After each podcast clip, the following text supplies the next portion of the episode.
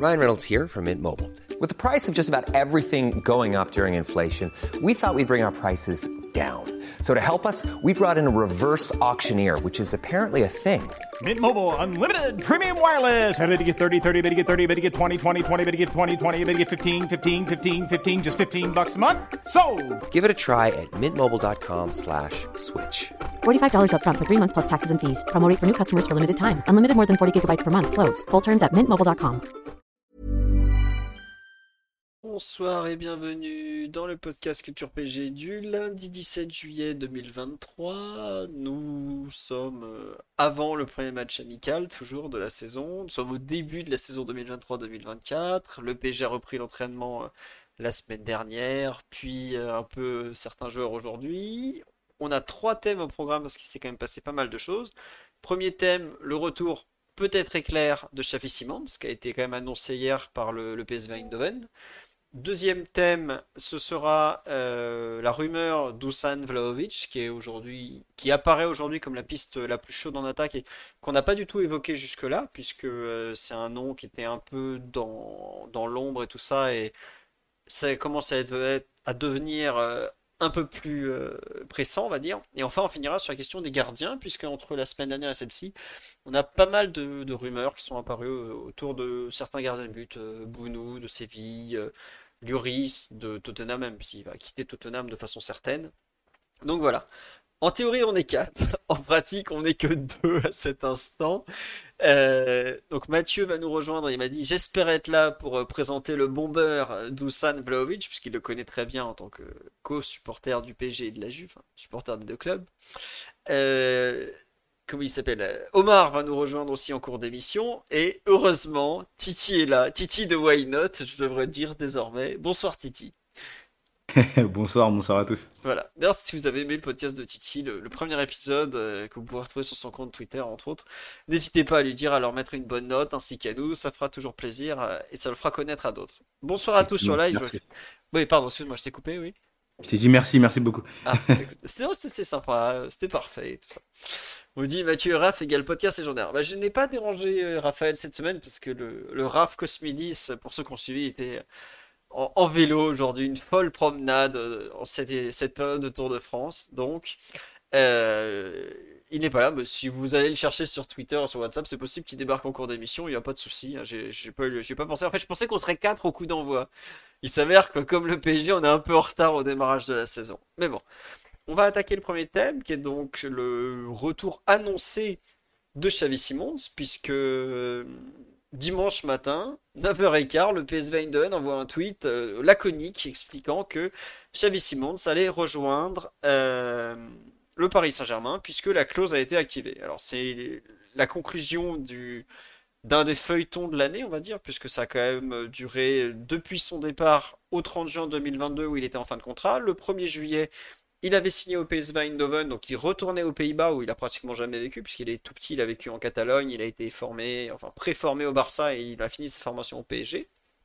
Et euh, il avait signé le 1er juillet au PSV Eindhoven. Le PSV avait fait les malins. Ah, vous croyez que c'était un prêt, et en fait il avait signé pour un contrat de 5 ans. Bon, rira bien qui rira le dernier. 4 euh, 15 juillet, euh, ou 16 juillet, pardon, 9h15, laconique communiqué. Xavi Simons a décidé d'activer son option, enfin sa clause PSG, la fameuse clause PSG, dans son contrat. Donc le PSV va recevoir, a reçu ou va recevoir 6 millions d'euros de la part du PSG, 4 millions d'euros qui vont aller au club allemand, 2 millions qui vont directement dans la poche de Xavi Simons. Alors, 2 millions, ça peut paraître pas énorme, mais je pense qu'au PSV, il touchait pas plus à l'année. Pour lui, ça fait quand même une belle somme. Depuis, on n'a pas eu la moindre annonce officielle. Côté PSG, il n'y a eu aucune confirmation. Alors c'est sûr, parce que si le PSV l'a annoncé... euh, J'ai dit club hollandais? Oui, oui, club hollandais, excusez-moi, j'ai dit quoi? Allemand? Non, non, non, non, euh, néerlandais. Oh, euh, allemand, c'est la suite, justement. Le PSG, pour l'instant, n'a pas confirmé, mais bon, si le PSG avait officiellement signalé le 1er juillet qu'il souhaitait activer la clause. Donc à partir de là, le club avait jusqu'au 31 pour que Xavi Simons se décide de- concernant un retour ou pas. Il a décidé de revenir dès le 16, puisque c'était hier. Après, il a, repris l'entraînement au début de semaine dernière, si je ne me trompe pas. Il a fait 3-4 entraînements. Il a joué le match amical, puisqu'il a même marqué sur penalty. Et donc, il a décidé, d'activer sa clause et de revenir en France. Rien d'officialisé.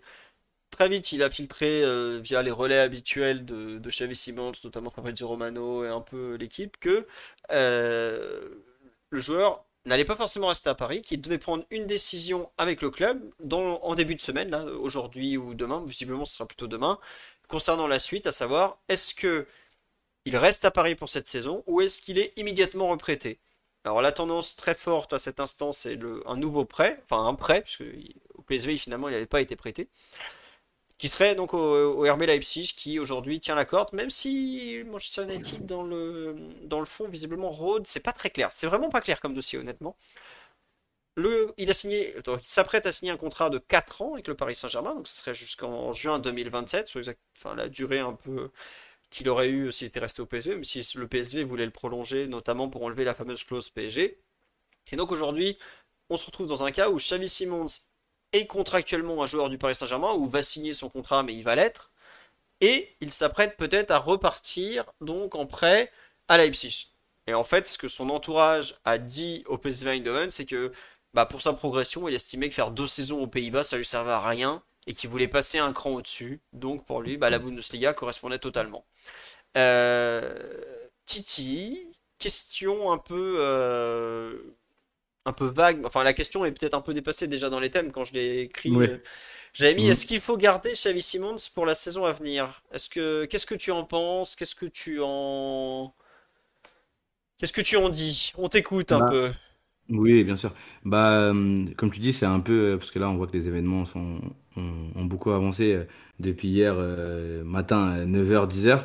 Mais euh, moi, quand, euh, quand j'ai vu l'info hier, euh, au départ, je pense qu'on on était un peu dans, le même cas, toi et moi. Je pensais que le joueur resterait, resterait chez nous. on, a, on a parlé un peu de la, liste, liste UFA dont, on a beaucoup parlé ici dans, dans le podcast. C'est un joueur qui est du coup formé, formé au club et qui nous aiderait bien dans cette liste et qui, qui, qui, va être un peu, un peu compliqué à, à mettre en place avec les, départs des uns et des autres. Il y a par exemple Chada qui part lui aussi à, à, Leipzig. Donc je, je pensais qu'il serait peut-être resté et qu'on qu'on aurait essayé de trouver une utilité à, ce joueur qui revient d'un d'une très très bonne année avec le, avec le PSV. En plus, j'ai vu que euh, Lucho se serait euh, impliqué avec euh, Luis Campos personnellement pour le faire revenir.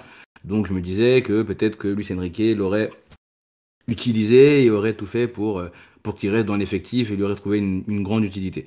Euh, maintenant, là, les, les, rumeurs qui, qui, ont eu, qui ont eu lieu directement après, c'était qu'on souhaitait le, prêter euh, vers, vers Leipzig. Et euh, finalement, cette solution-là me paraît, me paraît plutôt, plutôt pas mal, surtout quand je vois qu'il n'y a, selon en tout cas le, le, relais principal de Xavier Simon, j'ai l'impression dans cette, dans cette histoire Fabrizio Romano, il n'y a pas de, de prêt, d'option d'achat pardon dans le, dans le prêt. Euh, on sait que Leipzig vient de perdre euh, Christopher Nkunku, euh, qui joue à, dans un rôle qu'on peut considérer comme similaire un peu à Xavier Simon, s'il a beaucoup joué, je crois, sur, sur, le côté. Voilà, mais c'est qu'il a beaucoup joué sur le côté aussi dans, dans, dans, la saison au PSV. Mais je pense qu'on peut trouver des similitudes entre les deux joueurs, même sur leur passage au Paris Saint-Germain. je sais que au début, Nkunku, on essayait de le faire, faire jouer au milieu de terrain. On a beaucoup utilisé sa, sa polyvalence, qui n'a qui n'a pas ce qui n'a pas aidé le, le joueur dans, dans l'idée de se trouver un poste et de se fixer à un poste. Lorsqu'il est parti, il a, il a évolué beaucoup plus haut. Il avait, il avait toujours ce sens du but là quand il était jeune et quand il était même dans les, dans, dans les équipes euh, euh, senior du Paris Saint-Germain, mais on avait on l'avait pas fixé très haut dans un poste offensif. Il est parti à Leipzig, il, il s'est éclaté dans un poste offensif avec euh, avec Nagelsmann. Là, Xavi Simon, je peux lui trouver quelques similitudes. On l'a beaucoup utilisé au milieu de terrain euh, chez nous dans les dans ses premières années, si je dis pas de bêtises. Et dans la dernière année, il a il a il a un peu évolué dans un poste de de, de faux neuf, hein, euh, euh en U19. Tu m'arrêtes si je me trompe, Philo évidemment. Non non, c'est ça, c'est ça. Et en arrivant après au PSV, il a il a été aussi placé dans un poste très très offensif. Euh, à Leipzig, là, je pense que c'est sans doute avec euh, le départ de, de, de, de Nkunku, euh, l'arrivée d'Openda, mais euh, lui qui arriverait, il pourrait sans doute avoir un rôle aussi très très offensif, euh, très très axial aussi, qui pourrait, qui pourrait lui aller, parce que c'est un joueur qui, a quand même un sens du but, hein, de, ce qu'on a vu de lui, que ce soit chez les jeunes ou avec le PSV. Il a un sens du but qui est assez, assez développé, donc c'est un poste auquel il pourrait jouer et il pourrait encore plus s'épanouir. Donc deux saisons, c'est-à-dire une saison au PSV où il a beaucoup beaucoup joué, il a été très important. Une seconde saison au Leipzig, si tout se passe bien, je l'espère, où il jouera encore. ça pourrait lui permettre de progresser énormément, d'avoir des minutes. Et surtout, ce qui a été dit lors bah, des, articles hier et, un peu aujourd'hui, c'est qu'il voulait euh, être un joueur plutôt important d'une équipe et ne pas entrer dans une, euh, rotation très large comme ça a été euh, le cas lors de sa dernière année du coup chez nous sous Pochettino. Donc je pense que cette histoire de prêt vers, vers Leipzig me paraît très intéressante pour les points que, j'ai cités là. Et je pense que pour le joueur, ça pourrait, ça pourrait vraiment le permettre de, continuer sa progression. On sait que c'est quand même un joueur qui, qui, est bon, il hein, faut, faut, dire ce qui est, qui est bon, et qui, euh, a, qui, une, progression qui est constante euh, grâce à, euh, ce ce départ au PSV. Donc il faut continuer dans ce cas-là, dans ce sens-là, pardon. Et on n'est pas sûr qu'au Paris Saint-Germain, avec les, les, histoires qui, enfin les transferts peut-être de Neymar ou de, de Mbappé, on pense qu'ils vont peut-être rester, on ne sait pas s'ils vont partir. Donc on n'est pas sûr qu'il aura une si grande place dans l'effectif. Et c'est ce qui le gêne d'ailleurs. Je vais répondre à plein de questions sur live parce qu'effectivement, tu as raison. C'est un peu. Il y a un peu deux approches. Il y a son approche à lui où tu trouves ça très logique. Effectivement, bah, comme il le dit, Eredivisie, il a fait une saison. Il a, il a fait 50 matchs avec le PSV. Il a mis 22 buts, une quinzaine de passes décisives. Globalement, il a fait le tour déjà là-bas. Il a fait le tour, faut le dire comme c'est. Ça fait mal pour le championnat des Pays-Bas. Mm. Mais déjà, pas mal de recruteurs diraient que c'est quand même un championnat très surcoté. Et il va faire quoi de plus? Il a mis 19 buts en championnat, il est co-meilleur buteur alors qu'il avait jamais joué en pro pratiquement avant. C'est terrible pour le PSV et c'est ça qu'ils ont du mal à admettre. Il a fait le tour là-bas déjà. Donc lui, je me mets à sa place, je fais pas une deuxième saison. Il est très ambitieux. Il a l'Euro 2024 en ligne de mire. Alors c'est sûr pour lui la facilité s'il voulait être titulaire à l'Euro, c'était rester là-bas, faire des stats. Il a toute la pression du pays euh, qui pousserait pour qu'il soit titulaire. Voilà. C'est pas trop le genre de joueur. C'est pas ce genre-là. Il a beaucoup plus d'ambition que ça. Bundesliga, Leipzig, équipe très offensive, équipe où si tu as une bonne individualité devant, euh, il jouera. Tu as parlé de Nkunku. La... Je trouve que la filiation entre les deux joueurs, elle est évidente en fait à mm. plein de points, notamment euh, en termes de, de poste. À savoir que Nkunku, pendant des années, on a tenté d'en faire un relayeur. Un peu comme Xavi Simons. On veut absolument que ce soit un relayeur. C'est pas à ces postes-là où les deux sont les plus utiles. C'est un joueur, c'est même chose, c'est deux joueurs qui ont un. J'aime pas dire ça, mais c'est un peu un, faux volume de jeu, dans le sens où ils sont capables de beaucoup toucher le ballon, mais c'est pas forcément eux qui vont parfaitement le faire vivre, parfaitement l'utiliser. Ils ont des qualités, ils ont le sens de la passe et tout, mais le tempo d'un match, le sens de l'organisation, tout ça, c'est pas où ils sont le meilleur. En revanche, quand ils arrivent dans le dernier tiers du terrain, ils ont des gestes très très justes. Euh, bah, Nkunku a mis pareil, il est co-meilleur buteur de Bundesliga en ayant raté plus d'un tiers de la saison. Simons, il a toujours su marquer et au PSG, Zoumana Kamara a très vite senti que finalement c'était le, freiner que de le faire jouer au milieu. Il le fait jouer en faux neuf où il était parfait pour l'équipe. Pas vraiment un pion d'appui, mais beaucoup de liberté. Sa capacité à, marquer dans les zones euh, bah, quand il faut être dans la surface, il sait être là, il sait se décaler, il savait gagner des mètres balle au pied, il sait faire beaucoup de choses avec le ballon, mais alors qu'on a, enfin, en fait, Xavi Simons ça a été vu très jeune comme le 8 du futur du Barça, parce que le Barça, bah, ils ont une grande qualité, c'est qu'ils forment des relayeurs à l'appel. Il a été vu comme un joueur comme ça, et finalement, il est formateur du Barça. Assez vite, on dit, ça sera pas un grand relayeur en fait. C'est pour ça que ils l'ont laissé partir euh, sans accéder aux demandes de Rayola de l'époque, puisqu'à l'époque c'était encore Mino, paix à son âme. Et finalement, Mino a dit bah, Vous voulez pas vous aligner, on signe au PSG. Il est arrivé donc au PSG. Au PSG, on l'a fait jouer un peu relayeur, on l'a fait jouer un peu en 10. Et finalement, Zoumana a trouvé cette place de fausse pointe qui, après des débuts un peu compliqués, lui allait très bien. Aux Pays-Bas, pareil, ils ont continué à le faire jouer très haut sur le terrain. Il a commencé la saison, il est ailier droit. Après, il a été un peu dans l'axe. Il finit euh, ailier gauche, euh, très offensif. En sélection, si je ne me trompe pas, il joue pareil pas mal à gauche. Je pense que c'est un joueur qui, à terme, se fixera dans l'axe Peut-être fausse pointe, comme on dit sur live. Est-ce que euh, Luis Enrique le ferait jouer en faux neuf? Je pense que si Luis Enrique doit faire jouer en faux neuf aujourd'hui, ce serait peut-être plutôt Asensio parce qu'il l'a déjà vu dans ce poste-là. Mais au PSG aujourd'hui, si Xavi Simons veut évoluer un peu sur les postes qu'il a occupés sur la seconde partie de saison au PSV, avec euh, ou avec la sélection, c'est côté gauche. Et côté gauche au PSG, il a raison. C'est bloqué. Il y a à la fois Mbappé et Neymar. Donc ça fait deux joueurs euh, qui prennent beaucoup de place. Est-ce qu'il peut jouer en 10 d'un 4-2-3-1 Ça me paraît effectivement être une possibilité, mais c'est pareil au PSG, il y a beaucoup de monde. En 10, tu, es face à Neymar, par exemple. Parce qu'aujourd'hui, Neymar, il jouera pas milieu gauche d'un 4-2-3-1. Il a plus l'âge. Ah, moi, je me suis trompé dans le titre, désolé. Euh, il a plus l'âge, il a plus forcément euh, l'explosivité, il a plus non plus forcément l'envie de faire ce qu'on demande à un milieu latéral d'un système comme ça, 4-4-2, 4-2-3-1. Et c'est normal. Mais à la place de Xavi Simons et du PSG, il y a un problème aujourd'hui de nombre. Il y a déjà beaucoup de joueurs en attaque.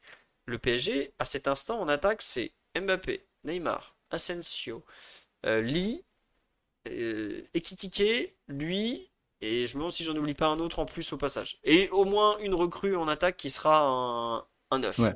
Surtout la grosse recrue, ouais. Voilà. Donc, il n'y a pas beaucoup de... Et Solaire, mais Solaire, je le compte dans les milieux. Je pense que... Je suis pas sûr que Lucien Riquet le fasse jouer dans les, dans les attaquants, par exemple. Donc voilà. Euh, on cherche un 9. C'est pas un 9, euh, Xavi Simons. Si doit jouer en fausse pointe, comme j'ai dit, pour moi, il y a un joueur qui est devant lui encore. Ça fait beaucoup de monde. Euh, attendez, après, il y avait une autre question qui avait été posée. Je remonte, je suis désolé. Euh, pop, pop, pop, euh, on me disait, euh, Xavi Simons qui, peut- faire partie du deal Kane, ce que Di Marzio a sorti hier soir. Comme je vous disais tout à l'heure, il y a beaucoup de trucs un peu bizarres dans ce dossier, notamment euh, cette possibilité Manchester United, qui est une piste qui revient très régulièrement, ce qui n'a pas trop de sens dans le fond, parce que bah, il a jamais joué là-bas. Euh, alors il y a Ten Hag qui est de là-bas, enfin qui est hollandais, qui le connaît forcément.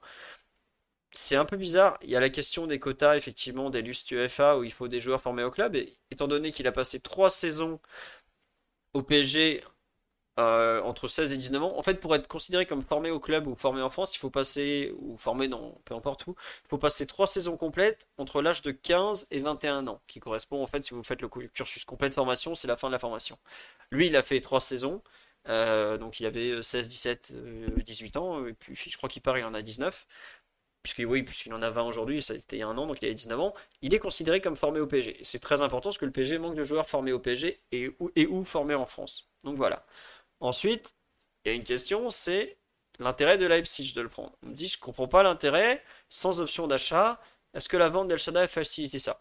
Euh, la vente d'El Shaddai, peu importe, le PSG et Leipzig ont de très bonnes relations depuis un, très longtemps. Je sais, Leipzig a une réputation pas très glorieuse en termes de jeunes, mais le Leipzig n'a paradoxalement jamais piqué un jeune au PSG. Il y a eu que des transferts. Ils ont acheté Augustin, ils ont acheté Nkunku, ils ont acheté Bichabou. Avec euh, Salzbourg, qui est le même groupe, c'est un peu moins évident. Parce qu'il y avait l'histoire de Bernet, il y a eu Raman Barry aussi qui était parti, tout ça. Donc un peu plus compliqué. C'est pas Dortmund, tout à fait. Je pense que les relations entre Dortmund et le PSG sont beaucoup plus compliquées qu'entre Leipzig et le PSG, par exemple.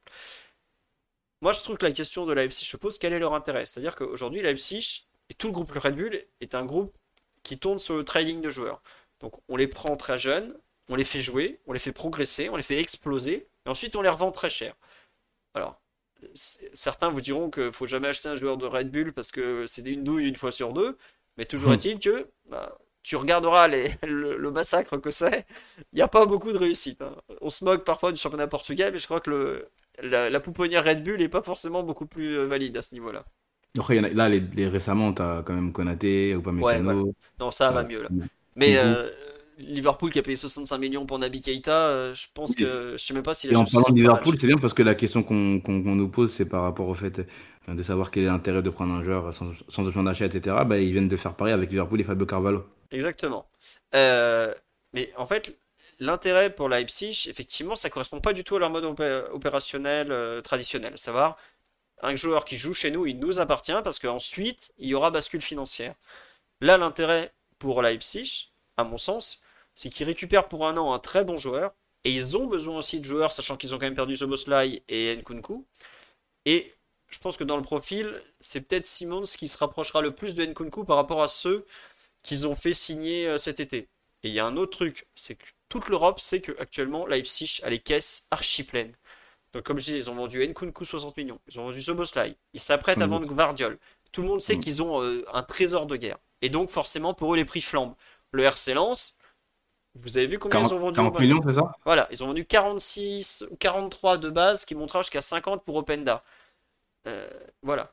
Juste, je viens d'y penser, c'est, il est là-bas déjà, le Cesco, là, ou... Oui, euh, oui, oui, c'était prévu l'an dernier. ouais. Mais ça, tu vois, c'est un transfert, c'est leur margouille interne. euh, Oui. quand ils vont de, de Salzbourg à Leipzig, il n'y a pas les frais de douane, c'est tranquille. Il y a, voilà. On me demande, est-ce que je souhaite le garder ou le prêter? En fait, moi, je souhaite avoir un peu tous les détails, parce qu'il y a des choses qui, qui, nous manquent euh, avant de prendre une décision. À cet instant, moi, moi, ce que je vois à cet instant, c'est que le PSG donne beaucoup à Xavi Simons, puisque là, enfin, je sais pas si on se rend compte, mais l'an dernier, quand il nous l'a fait à l'envers avec le PSG, il met sa clause dont il récupère quand même un tiers, parce qu'au total, il enfin, on a déguisé ça en mode euh, clause PSG, il nous aime, tout ça. Il prend quand même 2 millions au passage. Donc là, pour l'instant, en fait, on a payé 6 millions pour récupérer un joueur qui veut déjà repartir dans l'optique de sa progression. Alors, c'est très bien qu'il veuille progresser, qu'il veuille jouer, tout ça, ça c'est tout à son honneur. Mais pour l'instant, euh, globalement, le PSG est juste payé pour un type qui n'a pas spécialement envie d'être là ou se battre pour gagner sa place. Donc ça, ça me gêne un petit peu, par exemple. Mais c'est un joueur de très fort niveau, euh, de très très bon niveau, pardon, avec un gros potentiel qui est totalement euh, calibré d'un point de vue psychologique et mental, et c'est quelque chose de ça. très important. Enfin, Je pense que justement, cette, cette, cette clause et le fait qu'on qu'on le refasse revenir, etc., ça, ça en dit long sur le fait qu'on croit, peut-être, ou on, on, on croit, pardon, en Xavi Simons. C'est- C'est-à-dire que euh, je pense qu'on, que le PSG a décelé certaines choses quand, euh, quand il était chez nous. Euh, ils ont vu sa saison et ils se sont dit que l'occasion était trop belle pour ne pas le faire revenir à un prix moindre, même si c'est un peu dommage de, le perdre alors qu'il était chez nous et euh, qu'on a, euh, qu'il a pas décidé de, qu'il a décidé de ne pas signer de contrat avec nous. Mais euh, là où je suis un, peu plus, euh, dire, tempéré que toi sur, euh, sur le joueur, où tu dis qu'il n'a pas envie d'être là, il a surtout euh, un mauvais souvenir, je pense, de la dernière saison qu'il a passée euh, euh, avec nous. Alors, euh, je, fais partie de ceux qui pensent que il avait peut-être pas non plus euh, à, à l'instant T, du coup, euh, sur la dernière saison, euh, les capacités pour faire, faire plus et jouer plus que ce qu'il a fait sur, les, sur, les, sur la période là. Mais je pense que lui, il est un peu euh, échaudé et par, par cette saison-là, sous Pochettino, etc., où il a pas beaucoup joué, où il a eu quelques minutes, etc., et où il pensait pouvoir déjà faire plus lui. Donc euh, il a peut-être pas confiance. Il se dit qu'il y a deux, euh, deux mastodontes devant lui, Neymar, Mbappé, et nous, on- enfin, lui, il pense qu'à eux deux, mais il y en a d'autres encore, je pense, devant, de- devant lui. Et donc, il est peut-être attaché un peu au Paris Saint-Germain quand même, et il se dit qu'il veut revenir bien ici sûr. un peu euh, en vainqueur, tu vois. Donc encore progresser, encore faire une saison à l'étranger dans un championnat qui sera bah, plus relevé que dans, dans lequel euh, il était, parce que les Eredivisie, bon, je pense que la, la Liga a, a- beaucoup payé pour savoir que ce championnat est par moment est pas top top et que les performances faites là-bas sont pas sont pas synonymes de réussite dans la Ligue 1. euh, même si le, classement UEFA nous, montre le contraire par moment. Bref, euh, je pense qu'il se dit qu'en arrivant à Leipzig là-bas, il va, réussir à, jouer dans une équipe, euh, il y a la Champions League si je dis pas de bêtises, un championnat très, très relevé, et qui va encore plus progresser, et qui va arriver au Paris Saint-Germain et pouvoir jouer. Et l'année prochaine, il y a sans doute ni, enfin, pas, pas Mbappé ou pas Neymar. Voilà, je pense qu'il Ouais. le voit comme ça, il, il voit sur le long terme. C'est bien. ouais. Non mais je dis pas qu'il en a rien à faire du PSG, non. Sinon il aurait pas accepté. On me dit euh, pourquoi il a accepté de revenir que chez nous? Parce que c'était pour lui la porte de sortie la plus facile du PSV Eindhoven. Faut pas l'oublier. C'est que Eindhoven a tout tenté cette saison pour sortir cette clause. Les clubs anglais, bien sûr qu'ils le suivent et qu'ils rêvent de le recruter. Mais les clubs anglais, ils arrivent face à Eindhoven. Le PSG leur fait Ah bah non, c'est temps. Le prix, il est, il est là. Le prix PSG, c'était 6 millions, dont 4 seulement vont au club. Le prix pour les autres clubs, c'était 40, 50. Voilà. Donc faut pas oublier. Après, il prend 2 millions au passage. C'est pas le premier joueur qui prendra une belle prime à la signature. Il vaut beaucoup plus que 6 millions d'euros. Ça fait partie du jeu. Mais ce que je veux dire, c'est qu'aujourd'hui, le PSG a payé 6 millions pour euh, le rapatrier sans être sûr vraiment de pouvoir l'utiliser. Et moi, je te, je te rejoins totalement, Titi, quand tu dis, ouais, il attend peut-être le départ de Mbappé et Neymar parce qu'il a été échaudé.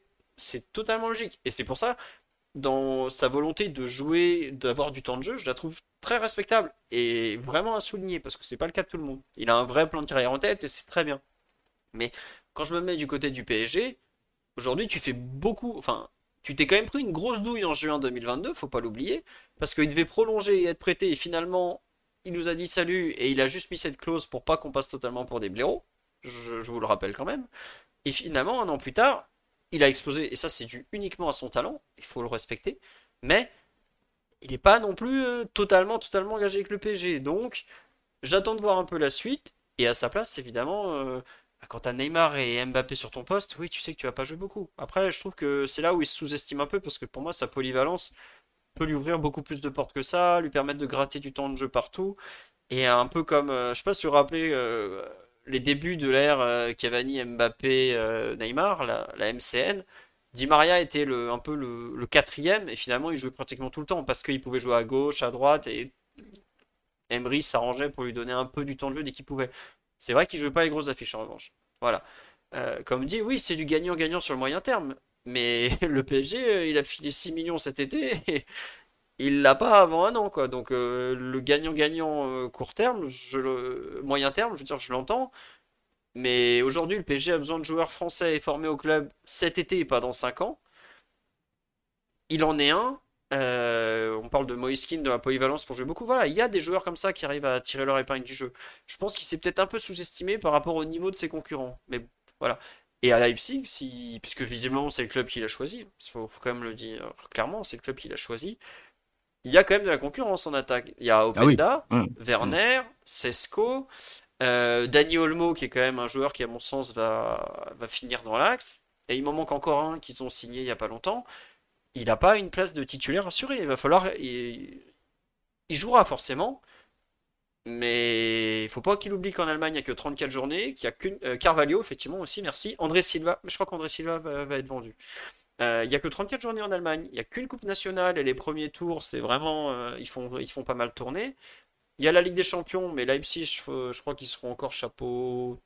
Ils seront limite chapeau 2-3. Donc ils peuvent avoir comme d'habitude un gros groupe dont ils s'en sortiront pas forcément. Voilà. Et surtout, ce qu'il a connu au PSG avec Pochettino et Leonardo, aujourd'hui c'est une, une, euh, situation complètement différente avec Luis Enrique et Luis Campos, qui à mon sens sont quand même deux entraîneurs et directeurs sportifs pardon, beaucoup plus tournés vers les jeunes, que l'ont été euh, l'Argentin à l'époque et surtout Leonardo qui a jamais été très tourné vers les jeunes. bon, ça après, chacun sa façon de faire, mais bon, c'est comme ça. On dit est-ce que c'est possible une clause dans le prêt quant à son temps de jeu? Euh, Oui, c'est possible. Euh, par exemple, est-ce que ça serait pas une possibilité de voir Leipzig qui obtient une possible option d'achat si le joueur joue plus de temps de match?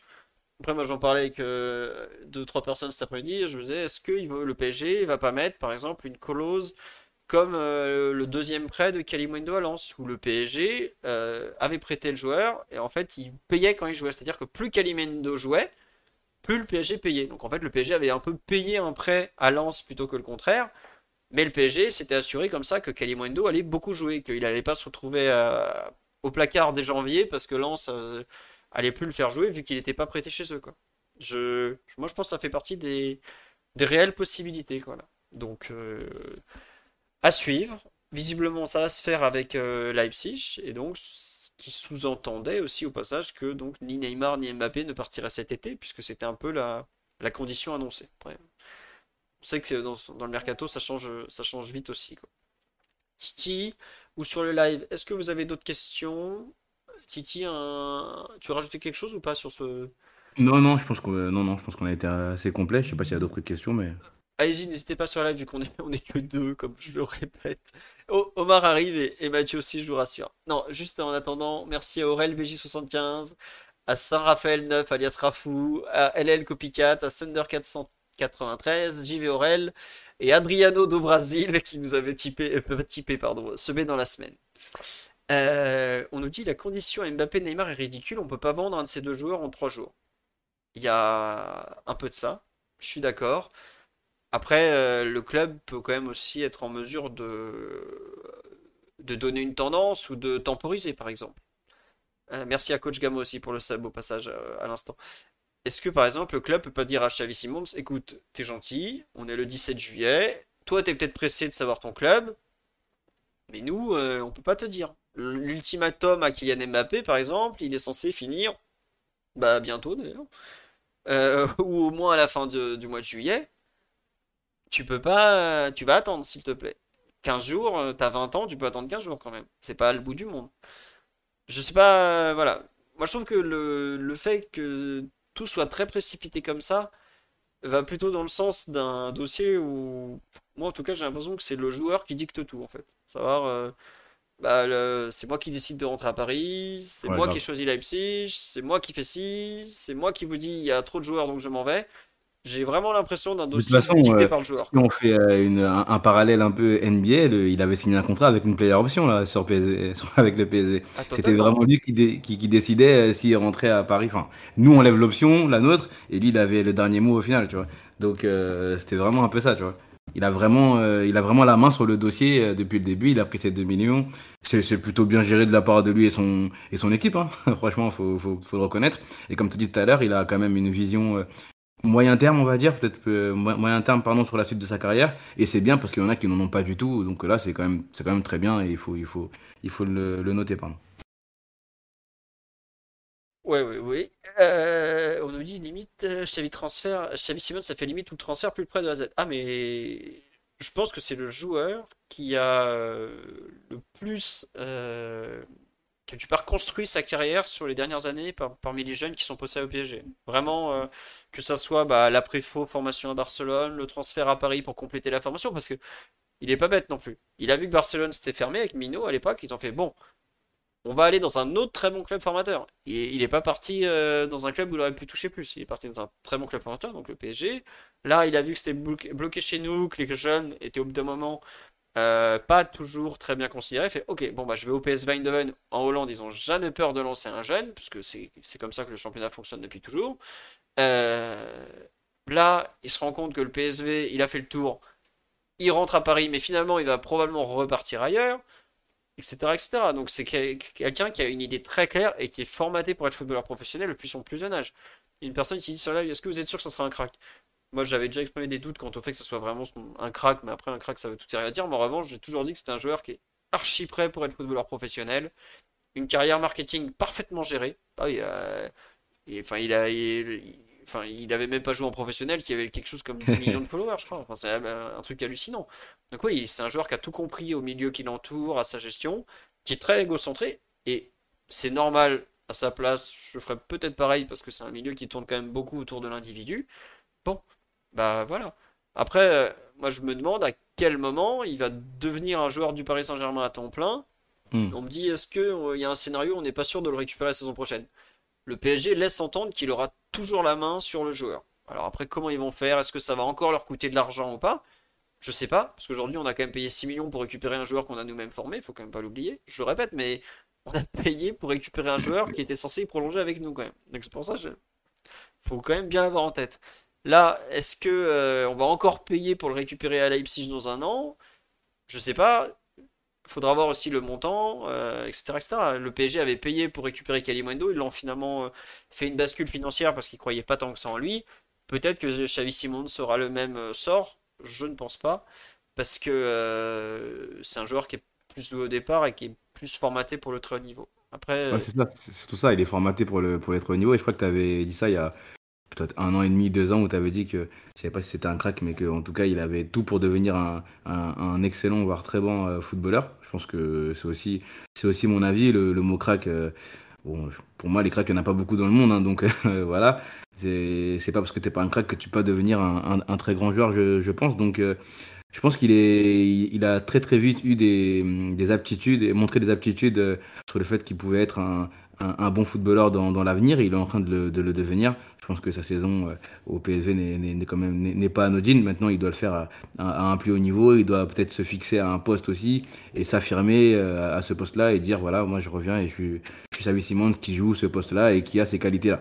Voilà, donc on va, on va attendre un peu et voir ce qu'il va faire à, Leipzig. Euh, après, j'espère qu'il l'option d'achat, qu'il n'y aura pas pardon d'option d'achat et qu'on n'aura pas à payer encore pour le faire venir parce que 6 millions c'est déjà pas mal.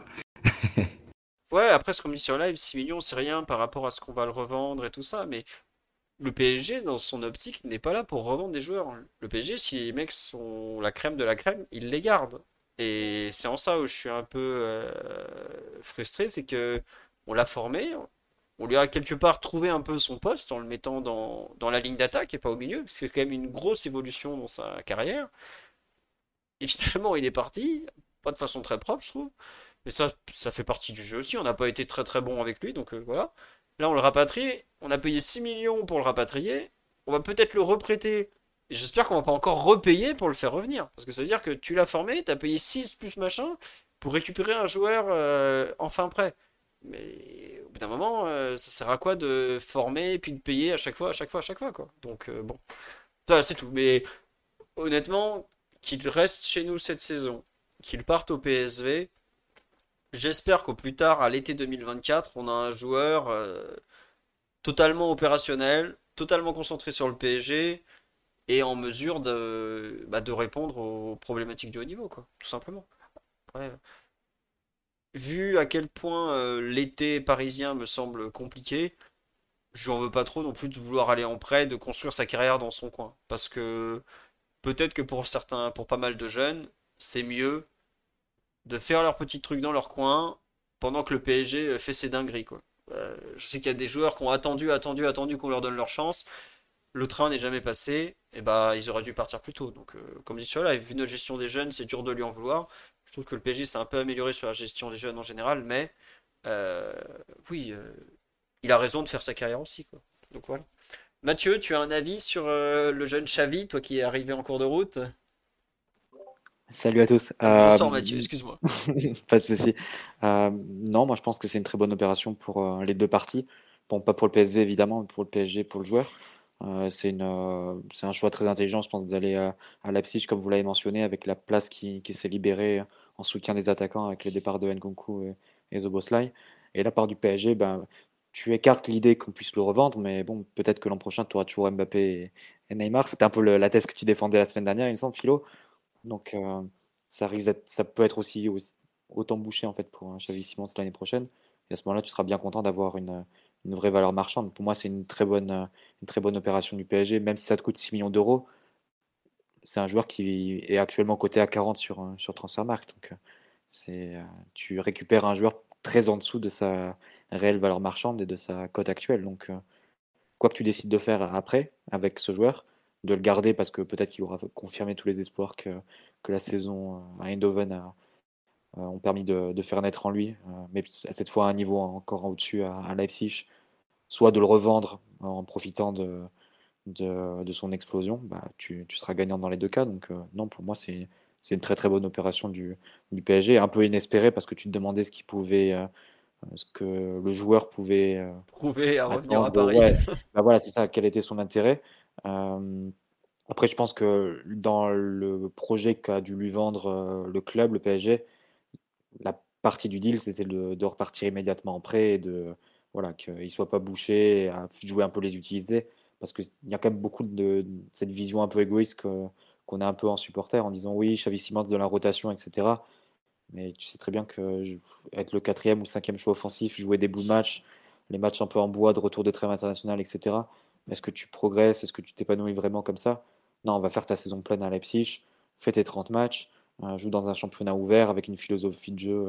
Euh, voilà, il y aura des espaces, il y aura la possibilité de, se projeter, de marquer, de s'épanouir, et reviens ensuite avec euh, encore une, bonne, une autre saison vraiment pleine dans tes bagages, et où tu pourras en plus revenir au PSG avec un autre statut, parce que là, s'il était resté dans l'effectif du PSG, malgré tout, il, il aurait gardé le statut d'un jeune joueur qui aurait à peine joué à Eindhoven et dans un championnat quand même de seconde zone, etc.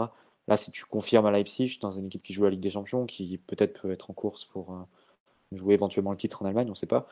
En tout cas, ah, ils seront en course. place. Ah oui, non, non, là, ils seront en course. Il hein. faudra voir un peu après la suite. mais Il faudra voir le Bayern comment il se renforce. Mais voilà, si tu confirmes euh, en étant un très bon joueur à Leipzig, bah, tu changes forcément de, de dimension. C'est comme le Nkunku qui sort de Paris et le Nkunku qui, sort de Leipzig aujourd'hui.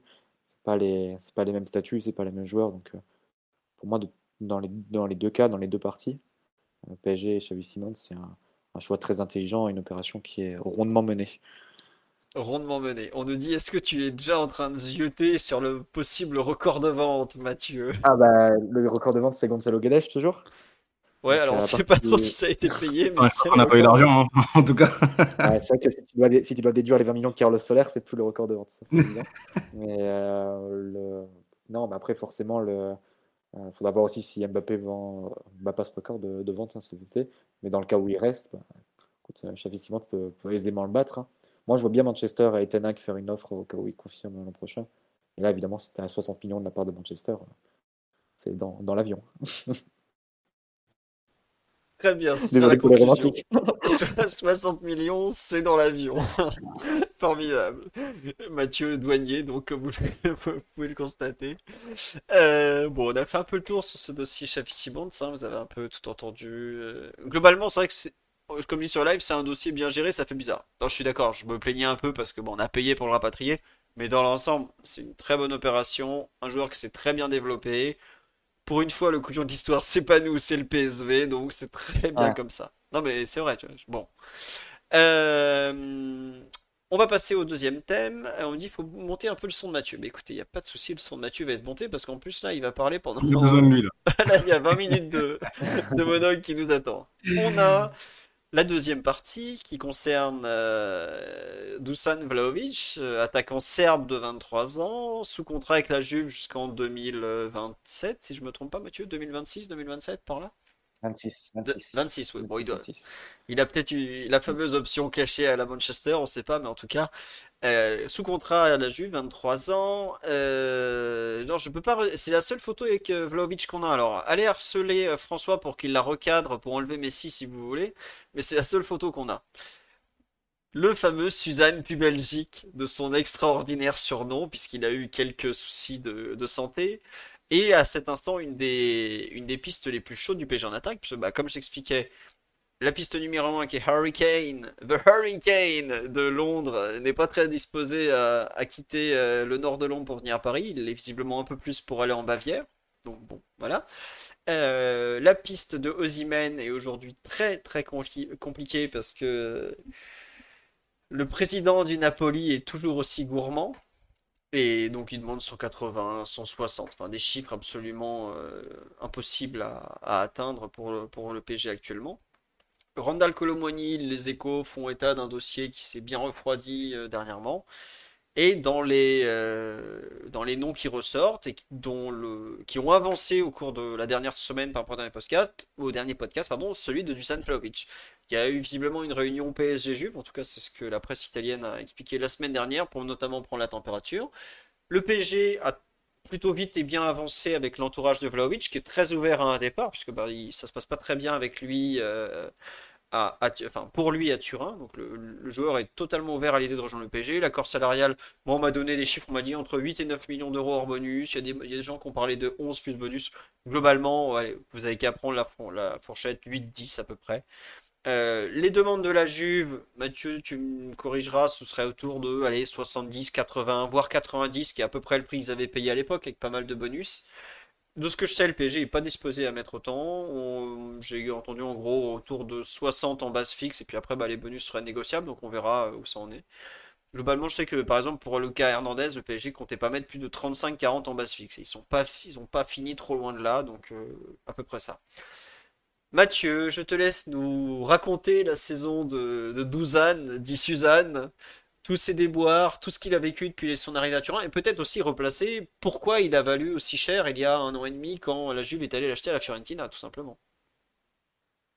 Ah bah, tout simplement parce qu'il sortait du- d'une demi-saison à, la Fio assez exceptionnelle. Il avait marqué une vingtaine de, de buts en championnat à la mi-saison. Euh, donc c'était euh, c'était des stats assez, euh, assez folles, évidemment, dix- 17, enfin, euh, assez difficiles à tenir. 17 en championnat, pardon, mais 25 sur l'ensemble de la demi-saison, euh, en comptant aussi avec les sélections. Donc c'était euh, forcément des stats difficiles à, répéter, mais surtout la saison précédente aussi, il avait marqué avec la Fio. Donc, une vingtaine de buts en championnat. Donc, il était sur une pente très ascendante. Et la Juve aussi venait de vendre Cristiano Ronaldo six mois auparavant. C'était une vente dans les derniers instants du mercato d'é- d'été qui n'avait pas été vraiment compensée. Donc, c'était c'était assez, assez compliqué euh, pour, les, euh, pour la Juve. Et forcément, il devait, il devait se retrouver avec un numéro 9 qui puisse garantir un, certain volume de buts. Euh, voilà, donc c'était, ils ont dû payer le prix fort. l'hiver pour, pour faire venir Vlahovic. En plus, on connaît l'état des relations entre la FIO et, et la Juve, toujours le passage d'un club à l'autre, ça provoque toujours des, frictions, et ce depuis le, transfert de, de dans les années 90. Donc c'est- ouais, Ouais, j'allais te demander c'était qui le dernier, moi. Ouais, c'est Chiesa. Mais c'est, Ouais, en fait, euh, Non, les, supporters euh, florentins détestent la Juve depuis ce fameux départ de Roberto Baggio. Mais finalement, la Juve et la Fio font régulièrement des affaires ensemble. Parce qu'il y a eu Quadrado aussi qui est passé par les deux, il y en a eu pas mal. Mais quoi, Quadrado a pas fait euh, Fio sûr. Juve, il est passé par Chelsea. c'est- Ready to pop the question and take advantage of 30% off? The jewelers at BlueNile.com have got sparkle down to a science with beautiful lab grown diamonds worthy of your most brilliant moments. Their lab grown diamonds are independently graded and guaranteed identical to natural diamonds, and they're ready to ship to your door. Go to BlueNile.com to get 30% off select lab grown diamonds. That's BlueNile.com for 30% off lab grown diamonds. BlueNile.com. Hiring for your small business? If you're not looking for professionals on LinkedIn, you're looking in the wrong place. That's like looking for your car keys in a fish tank. LinkedIn helps you hire professionals you can't find anywhere else, even those who aren't actively searching for a new job but might be open to the perfect role. In a given month, over 70% of LinkedIn users don't even visit other leading job sites. So start looking in the right place. With LinkedIn, you can hire professionals like a professional. Post your free job on linkedin.com slash spoken today. Mm, c'est ça, c'est ça, c'est ça. Et justement, quand la Juve a essayé de le faire venir directement de, de la Fio, c'était un peu, un peu cassé les dents. Bah, c'est pas là que Conte il a, il a démissionné après euh, Exactement pour ça. exactement, exactement. Et, euh, et euh, voilà, donc euh, c'était un peu la recrue star de, de l'hiver qui allait devoir euh, compenser avec six mois de retard la, la, la perte de Cristiano Ronaldo. Et sur le papier, je pense que c'était un joueur qui était aussi suivi beaucoup par, par Arsenal à l'époque. C'était un peu les, les deux clubs qui se, qui se battaient le joueur. Et, euh, et sur le papier, ça avait beaucoup de sens. hein. C'est un joueur qui avait vraiment montré de très très bonnes choses en, en Serie A, euh, dans un registre très complet. Hein. Dos au but dans la surface, même tirer les, coups de pied arrêtés, les, les coups francs, notamment à 20 mètres. Il a une, très bonne précision, une très bonne puissance dans, dans, sa, dans sa patte gauche, très bonne puissance de frappe. Donc euh, euh, il a montré vraiment d'excellentes choses et il, pouvait justifier le, montant du transfert. Bon, force est, de constater que les 18 mois qui ont suivi n'ont pas été euh, pas permis de, de confirmer ça. hein. C'est- si tu veux prendre les chiffres, il a marqué autant sur les 18 mois en Serie A avec la Juve que les, sur les 6 mois précédents avec la Fio. C'est clairement un joueur qui a baissé euh, fortement de, de rythme. Il a été euh, arrêté ou bien freiné par des problèmes physiques, notamment sur la deuxième saison. Il y a eu deux fois une pubalgie. La Pubalgie sur la fameuse. fin de- Ouais, c'est ça. C'est d'où le, le surnom que, que tu mentionnes souvent, Philo. Euh, Déjà sur la fin de la première, euh, des premiers, sim- des- du premier semestre passé à, la Juve, il avait une première, euh, première douleur, on va dire, au niveau du pubis. Après, il a eu les adducteurs et repubalgie. Donc la première partie de saison a été, euh, compliquée pour lui. Euh, et la deuxième, je dirais qu'elle a été encore, encore pire, pas tant sur le plan physique, mais sur le plan des performances. Euh, je pense qu'après la Coupe du Monde, de tête, il a dû marquer 6 ou 7 buts sur euh, l'ensemble de la deuxième partie de saison avec la Juve, euh, en perdant sa place aussi euh, sur quelques gros matchs. Euh, par exemple, le match face à Séville, même s'il va- marquer et rentrer en cours de jeu, il ne le démarre pas.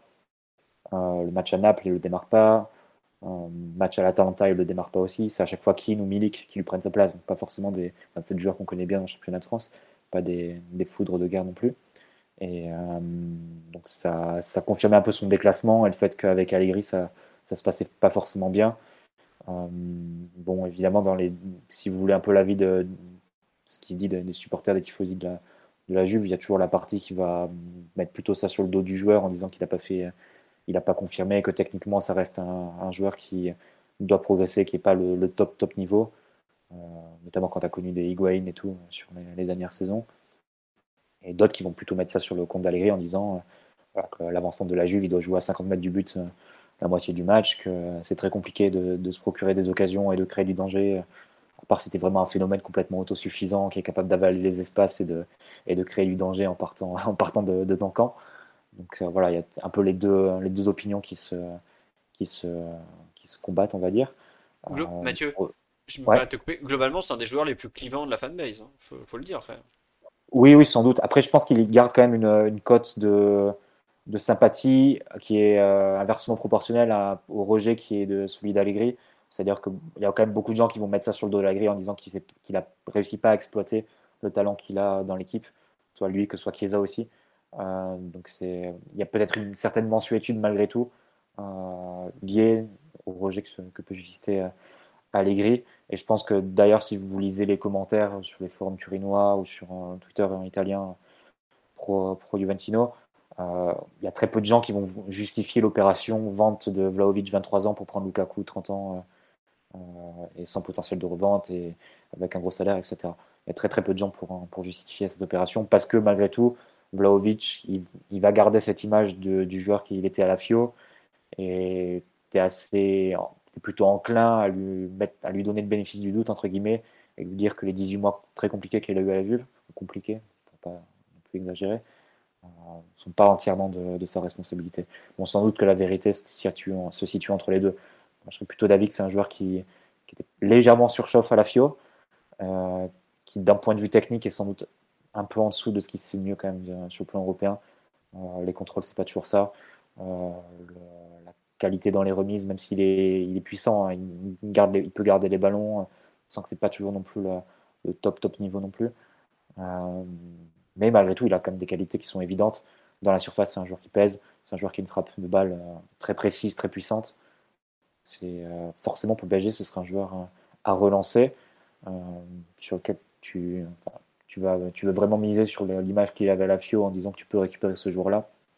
Et, et, que c'est un joueur qui a des caractéristiques et des qualités qui peuvent bien aller avec d'autres joueurs de l'effectif, en particulier Mbappé. Mais forcément, sur son niveau actuel, c'est pas un joueur à 60 millions d'euros, 70 ou 80.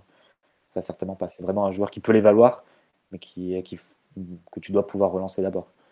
En ce sens, ce serait plutôt un joueur pour lequel tu viserais plutôt un prêt, hein, si, tu euh, étais un peu dans une logique euh, de calcul entre le, risque et, le, et, les gains. Et peut-être que le PSG n'est pas vraiment dans cette optique-là et tu as absolument besoin d'un numéro 9 et, la Juve n'est pas forcément disposée à, à, se séparer en prêt, en tout cas pas mi-juillet. Peut-être que si tu attends fin, fin août, tu, tu l'aurais, mais doute que Paris n'est pas disposé à, attendre d'ici là. Alors, il y a plein de questions pour toi, Mathieu. On nous demande est-ce qu'on a de la concurrence sur le dossier? Alors, ça, je peux répondre. Pendant plusieurs semaines, il a été présenté comme euh, une des priorités du Bayern. Le Bayern fait partie de ces, gros clubs européens qui cherchent un neuf. On l'a aussi évoqué à Chelsea. Visiblement, la Juve qui tente de récupérer Lukaku a tenté de le glisser dans le deal pour Lukaku. La Chelsea n'a pas voulu. Enfin, en gros, la Juve a dit bah, on vous offre. Euh, euh, comment s'appelle euh, Vlaovic contre Lukaku plus de Vlaovic, Voilà. Mm. Chelsea a dit non.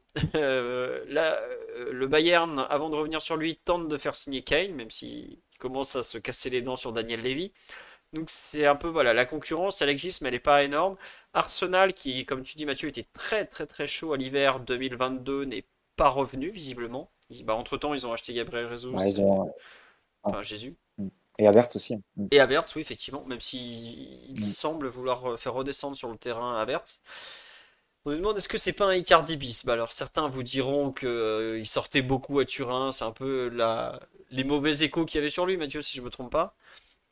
Mais oui, on avait parlé un petit peu, on avait parlé un petit peu la semaine dernière ou il y a deux semaines, je sais plus. Mais après, je, voilà, je vais pas trop insister dans ce cas-là. Il n'y a pas de, de fait avéré ou de. Il y a, il y a eu une polémique extra sportive au moment du mondial, si vous vous souvenez.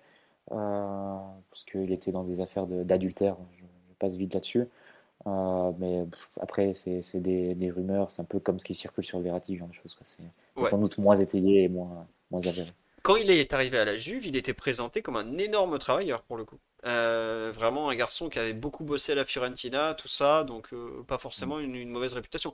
Rien à voir avec Icardi, sa femme, tout ça, où déjà c'est n'importe quoi à l'Inter par, Ouais, mais par contre, il faut quand même préciser que Icardi, c'est un joueur de, plus, de quand même un, joueur de plus grand standing quand tu le fais venir à Paris. C'est un joueur qui a été deux fois meilleur buteur de Serie A, euh, alors qui est aussi dans une période où, pour le coup, il avait un peu torpillé sa carrière à l'Inter et les six derniers mois, étaient, bah, il les avait passés sur, sur le banc, en dehors de l'équipe, etc.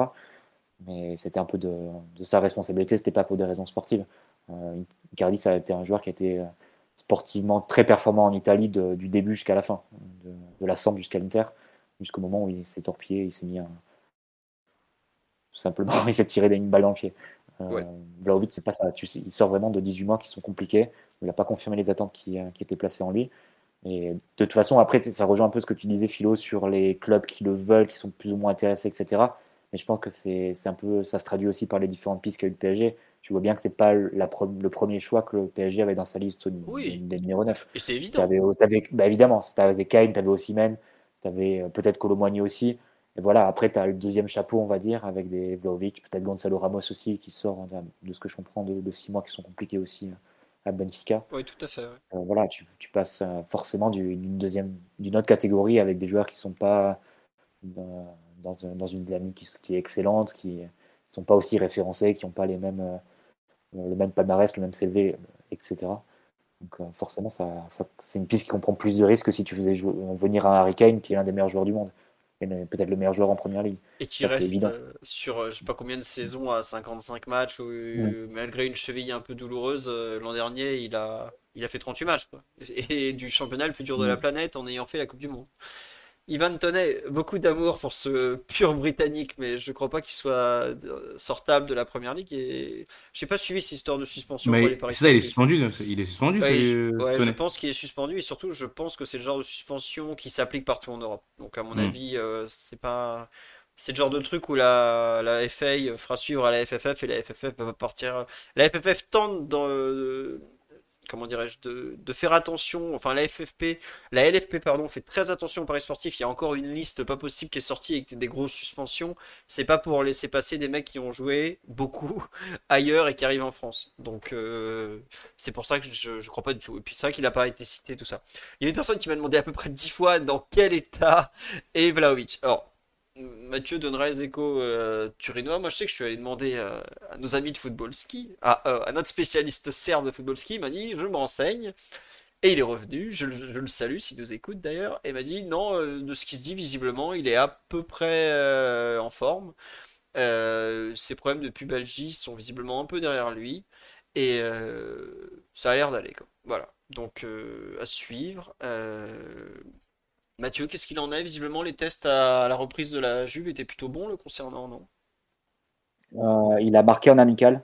Euh, après, bon, c'est euh, toujours les amicaux face à des équipes de, 14e division et, c'est vraiment des, sparring partners, donc c'est plus des, entraînements.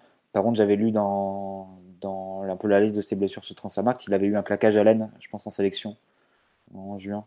Je ne sais pas si c'était le cas ou si c'est avéré ou pas, mais il avait a priori raté les, après, les, les matchs de fin de saison, matchs de fin de saison en sélection, il y a souvent des blessures qui arrivent parce que ça fait chier mm. tout le monde, on va pas faire semblant. Donc, euh, on dit sur la mm. live, ouais, la pubalgie, ça reste toujours, faut, faut opérer, tout ça, tout ça. Je sais pas à quel point ça reste toujours, mais je sais qu'il y a pas mal de joueurs qui ne se font pas forcément opérer. Alors c'est vrai que c'est c'est une blessure très pénible, très compliquée, qui met parfois à plat certains joueurs lui, ça ça l'a vraiment touché. Après, euh, il y a aussi le contexte tactique. Après, il n'a pas eu de, pas eu de blessure musculaire. Il n'a pas eu de blessure musculaire sur la deuxième partie de saison. Après, une fois récupéré de sa pubalgie, euh, il n'a pas, il a pas rechuté, il n'a pas eu de claquage, il n'a pas eu de, problème à l'adducteur, etc. En tout cas, avec la Juve, je ne sais pas ce qu'il en était justement de, cette blessure euh, mi-juin qui apparaît. Je ne sais pas exactement ce qu'il en était, mais sur la deuxième partie de saison, non, physiquement, ça a tenu. Après, son niveau forcément n'était pas le même que mais ça, c'était déjà le cas avant, avant la pubalgie. Voilà. on nous demande, est-ce qu'il a été. Les premiers mois à la Juve sont un peu meilleurs que la deuxième saison, tout de même, non? Oui, oui, forcément, forcément. Il y a une histoire un peu de peut-être de perte de confiance euh, quand même, non? Peut-être, peut-être. Après, c'est. Bon, tu peux aussi dire que c'était six mois d'acclimatation, pardon, et il était aussi sur la dynamique de, la FIO. Euh, bon, il avait quand même déjà bien baissé son, ratio, hein. il n'avait pas tenu le, ratio de quasi un but par match qu'il avait euh, à la FIO. C'était quasiment diminué de moitié. Euh, mais non, c'est surtout la deuxième saison qui a été compliquée entre les soucis physiques, le retour de Coupe du Monde, euh, le fait que Allegri parfois lui préfère Milik quand, sur certains, certains gros matchs. Voilà, c'était une saison beaucoup plus compliquée la deuxième.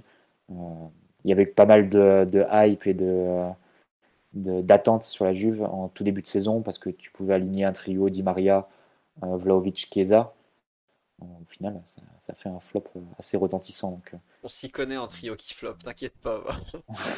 euh, oui, c'est vrai qu'on me dit qu'on le suit depuis qu'il a 16 ans, Douzane. C'est vrai. Il y a quelqu'un sur Twitter qui m'a retrouvé une news que j'avais écrite il y a des années quand il était encore aux partisans, si je me trompe pas. Comme quoi le PSG suivait le tout jeune Dusan Vlaovic, euh, qui avait alors 16 ans. Donc c'était il y a 7 ans quand même. Donc c'est vrai que ça fait un moment que je tape des brèves sur Culture PSG, ça c'est vrai. Mais euh, sur Wikipédia, il est déjà au PSG. écoutez, tout le monde peut modifier Wikipédia, mais voilà. Euh, non, on nous demande est-ce qu'il serait, euh, est-ce qu'il est capable de faire remonter un bloc? Ça, je peux répondre oui. Il est physiquement, c'est un tronc d'arbre. Hein, par contre, faut, faut quand même le dire. il est grand, mm. il a un torse assez monstrueux il est totalement capable de contrôler un ballon de haut but, de garder en pivot et tout ça. Est-ce que ça peut être un bon complément à Mbappé? Oui, ça peut être un très très bon complément à Mbappé. Euh, sur le papier au moins, Mathieu. Ah oui, absolument, absolument.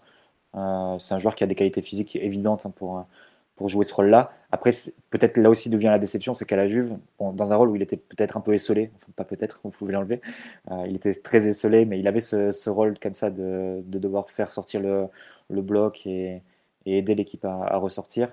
Euh, il n'a pas toujours réussi à le faire. Après, c'est vrai que les, conditions étaient parfois un peu extrêmes. Mais je pense pas forcément que ce serait son rôle au PSG, parce que si tu te projettes un peu sur ce que serait le PSG d'un Luis Enrique euh, en 2023-2024, peux imaginer un PSG qui aura beaucoup le ballon, qui va beaucoup être dans le camp adverse.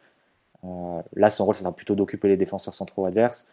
Et là, il est aussi capable de le faire, de vraiment s'appuyer sur, la défense centrale adverse, de prendre appui sur un joueur, de, monopoliser deux, et ensuite de pouvoir libérer des espaces pour des milieux qui se projettent, pour évidemment Mbappé s'il si, reste, etc. Donc ça peut être aussi l'idée.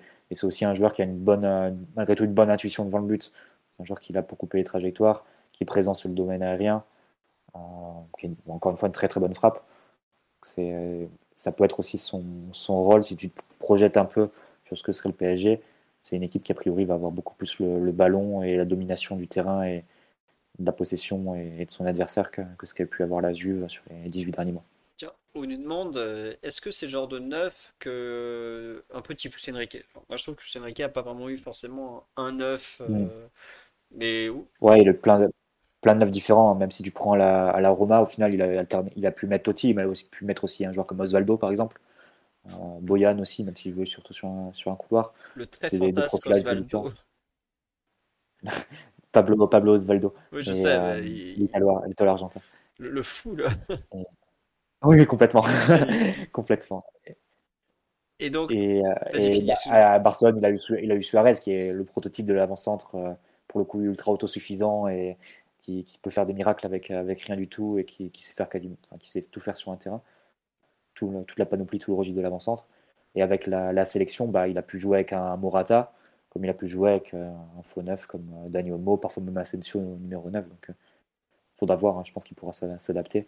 Je pense dans une équipe de Luis Enrique, tu peux aussi bien imaginer Vlaovic que Neymar, en neuf, concrètement. Oui, très juste. Euh, on nous demande est-ce qu'il prend la profondeur? Bah, à l'époque, euh, Fiorentina, moi, je me souviens de pas mal de, ballons en profondeur où il arrivait à, aller vers mm. le but, mais c'était un jeu très différent de ah. ce qu'il devrait retrouver au PSG. C'est pas sa spécialité quand même. Non, non, c'est pas sa spécialité. Après, le, là où il est, il est fort, c'est tu il peut recevoir un, ballon euh, direct qui va pouvoir contrôler, s'orienter et ensuite directement transmettre à l'ailier, disons, en, changement, en changeant d'aile et ensuite euh, pouvoir mener la contre-attaque comme ça, pouvoir suivre ensuite l'action. mais peut-être pas la mener directement lui, tu vois, c'est pas évidemment pas Mbappé, mais malgré tout, il est quand même, il a une bonne, bonne vélocité et, une, et surtout une puissance. C'est un joueur qui, est capable vraiment de prendre le dessus sur, sur l'adversaire. Donc euh, c'est pas pas un plot, c'est pas un joueur qui est complètement statique. Après avoir en plus si dans un championnat qui est différent même, le championnat français, c'est plus exigeant, exigeant pardon à ce niveau-là, s'il est capable de, réitérer ce qu'il a pu faire à la FIO. Ouais, et on nous dit sur live, ne pensez-vous pas que si l'on prend Vlaovic, c'est que Mbappé reste? Pas forcément, parce qu'il y a quand même euh, un vrai besoin. Le PSG a identifié le besoin de présence dans la surface, qu'il ne viendra pas de Icardi, puisque le, le dénommé Mauro a été euh, clairement identifié comme à vendre et d'ailleurs a été vendu. Mais euh, outre la problématique Mbappé, le PSG a dit il nous faut un avançant, il faut quelqu'un dans la surface, parce qu'il y a eu trop de matchs où il n'y a personne dans la surface. Et le PSG a quand même deux, pistons très actifs et plutôt performants en théorie avec Mendes et Hakimi. Et les pauvres, ils centrent pour personne à chaque fois. Le PSG a besoin de quelqu'un dans la défense. Et Vlaovic, malgré ses problèmes de, physique, de confiance, sa technique, euh, j'ai vu qu'on l'avait comparé à Ibra. Euh, non, non, calmez-vous, il est, très loin du niveau technique d'Ibra, hein, vraiment. Hein.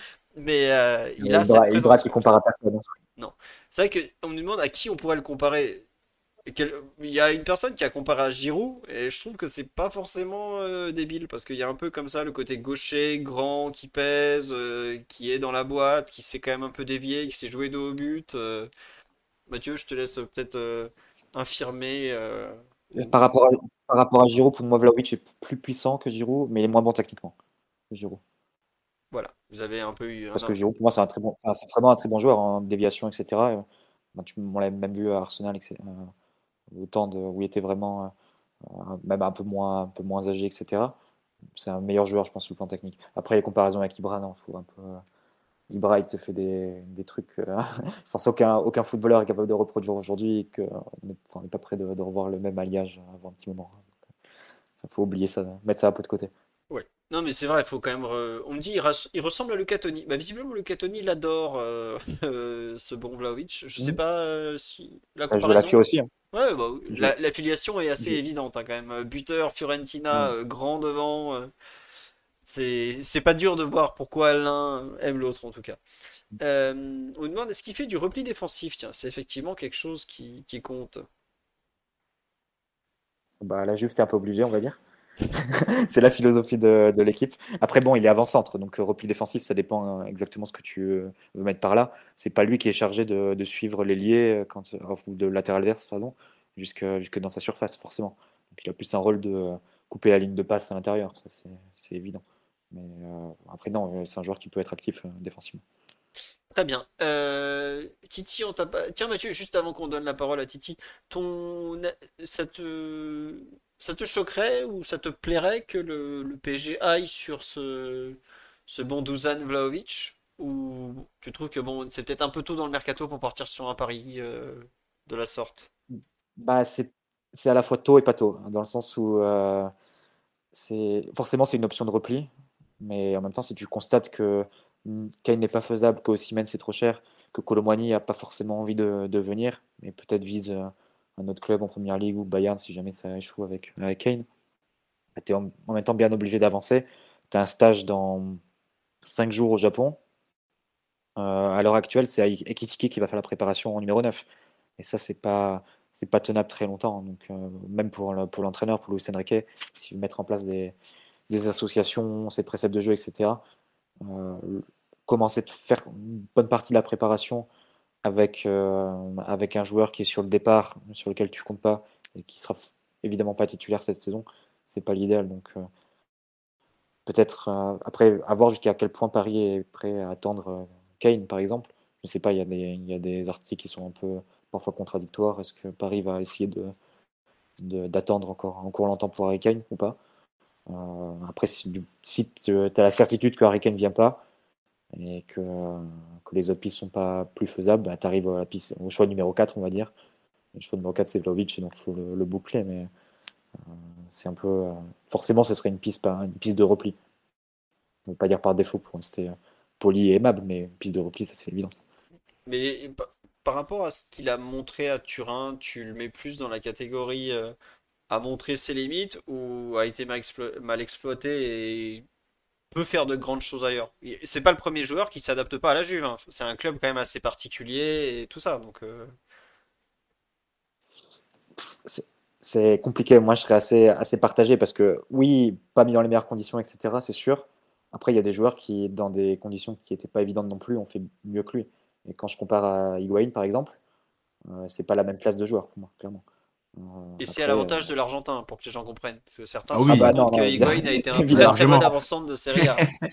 non mais on garde l'image de un peu de Groslard d'Higuain à la fin où il mettait plus un pied devant l'autre qui était ridicule, mais ça a été un super joueur quoi. Donc euh, c'est pas. Et lui pour le coup faisait des, faisait des miracles absolus au but en te faisant remonter le bloc et avec des prouesses hein, vraiment sur le plan tactique. Après c'était un Higuain un peu euh, à une autre étape de sa carrière qui approchait la trentaine, qui avait des mm. qui était passé entre les mains de Sarri avant.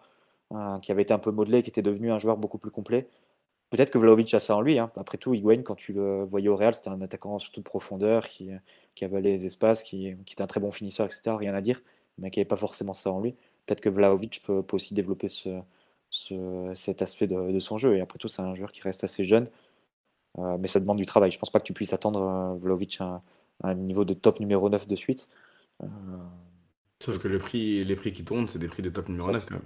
Bah, c'est clair, c'est clair, mais le, as vu aussi le marché, bah. le marché des attaquants, euh, Titi, tu as vu C'est le double, hein, le, top euh, des attaquants aujourd'hui. C'est 150, 100, c'est plus de 100. Hein. Euh, aujourd'hui, la Vlaovic, la Juve, elle croit qu'elle va le vendre 90, elle, elle, rêve, tout le monde le sait. quoi.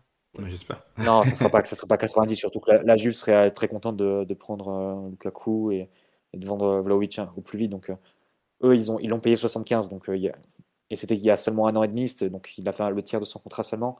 Donc eux, ils doivent le vendre minimum 50 pour faire la plus-value. Allez, ça peut se négocier à 60 et des, poussières sans doute, je pense, si t'es pas trop malhabile. Euh, mais même ça, c'est quand même une somme pour un joueur qui, oui, beaucoup. sort de ces, de ces 18 derniers mois. Mais c'est soit ça, soit peut-être 80 sur Gonzalo Ramos, qui a peut-être encore moins de, de références. Ah oui, tu peux le dire. Les pistes, qui te restent, c'est quand même compliqué. Même Colomboigny, que j'aime beaucoup et euh, j'aurais été pas du tout contre son arrivée au PSG. 90, 100 millions, etc. Pour moi, c'est pas non plus un joueur à 100 millions d'euros euh, non plus, Colomboigny. Donc c'est très compliqué. Le seul qui les vaut, c'est Harry Kane, hein, entre guillemets. Euh, lui, pour le coup, il vaudra tout l'argent que tu mettras sur lui parce que c'est un top joueur et, le prix pour un an de contrat, même, même 110, 120, 130 millions, ça, tu sais que tu récupères un très très bon joueur. Euh, le reste, c'est plus ou moins des paris, des paris très chers. on n'est pas à l'époque où tu récupérais Ibra pour 20 millions d'euros et, Cavani pour 60. C'était il y a 10 ans. Hein. Pour euh, bien resituer, Ibra à 20 millions parce que le, Milan devait vendre, c'était il y a 11 ans, et Cavani à 64 millions, c'était il y a 10 ans. Voilà. Aujourd'hui, Cavani, ça serait bah, le prix que d'Ozimène, 130, 140, ce genre de choses. Quoi. Donc, euh, hmm. oh oui, mais il a même des, références supérieures à celle d'Ozimène. Hmm. Ah oui, encore, encore supérieur. Voilà. Euh, on nous dit, j'avoue, Ibra 20 millions, c'est incroyable. Ah, oui, c'était un autre temps. Après, dans le, si vous voulez comparer, à l'époque, Thiago Silva a été vendu par le Milan AC 45 millions d'euros. Hmm. Aujourd'hui, le, même Thiago Silva partirait pour bah, plus du double, 100, 120, parce que c'est devenu le, prix d'un top défenseur central. Donc, bah, c'était les prix de l'époque. Après, c'était un Milan en grande difficulté financière. Voilà. Un Milan en grande difficulté financière. Et euh, bon, c'était, euh, ils sauvaient, entre guillemets, ils assuraient un peu la, pérennité du club hein, en vendant les deux, les deux joyaux de la couronne. Ouais, bah nous on regrette pas en tout cas. Euh, le football, il a changé. C'est clair. Ah, tout à fait. Le football, il a beaucoup changé. Aujourd'hui, voilà, Gvardiol, c'est 100 millions et un Thiago Silva qui était euh, dans la force de l'âge, bah, c'est le prix qui a été vendu Van Dyke à l'époque, 80-90 millions de pounds. C'était déjà il y a, euh, il y a 4 ans, parce qu'il me semble qu'il est signé en 2019. Donc voilà. Dit Julian Alvarez. Il a prolongé malheureusement ce jeune, hein, donc il n'est pas sur le marché, mais c'est un joueur qui partirait facile à 70, 80, 100 millions même. Mais vu qu'il n'est pas, pas sur le marché, il n'a pas de prix. Et ce n'est pas qu'à cause de ces abrutis d'anglais, cher Rafou. Il y, a, un peu tout le marché qui a explosé, donc c'est comme ça. Je pense qu'on a fait le tour sur Vlaovic à cet instant, puisque bah on n'en sait pas plus. Sur la piste Gonzalo Ramos, le prix de 80 millions qui revient régulièrement. Aujourd'hui, je peux vous dire un truc, celui qui veut le plus placer Gonzalo Ramos au PSG, c'est évidemment son agent Georges Mendes. Mais côté PSG, c'est pas forcément une piste qui convainc tout le monde. Euh, malgré toutes les qualités du joueur, ça reste très cher pour un joueur qui au final a beaucoup de qualités mais n'a fait qu'une euh, qu'une vraie demi-saison. Aujourd'hui, Gonzalo Ramos, c'est pas forcément un hasard si le nom revient beaucoup dans la presse portugaise. C'est aussi les relais privilégiés de, son agent euh, et des éventuels intermédiaires du deal, on va dire. Voilà on a un peu fait le tour. On va passer au troisième thème. On en est donc troisième thème en 1h10. Hein. On voit qu'on est que 3, même si l'adage dit à 3 on fait 3 heures. On est un peu en avance quand même. Euh, donc, la semaine dernière, après le podcast, il y avait déjà des. Ou avant, enfin peu importe.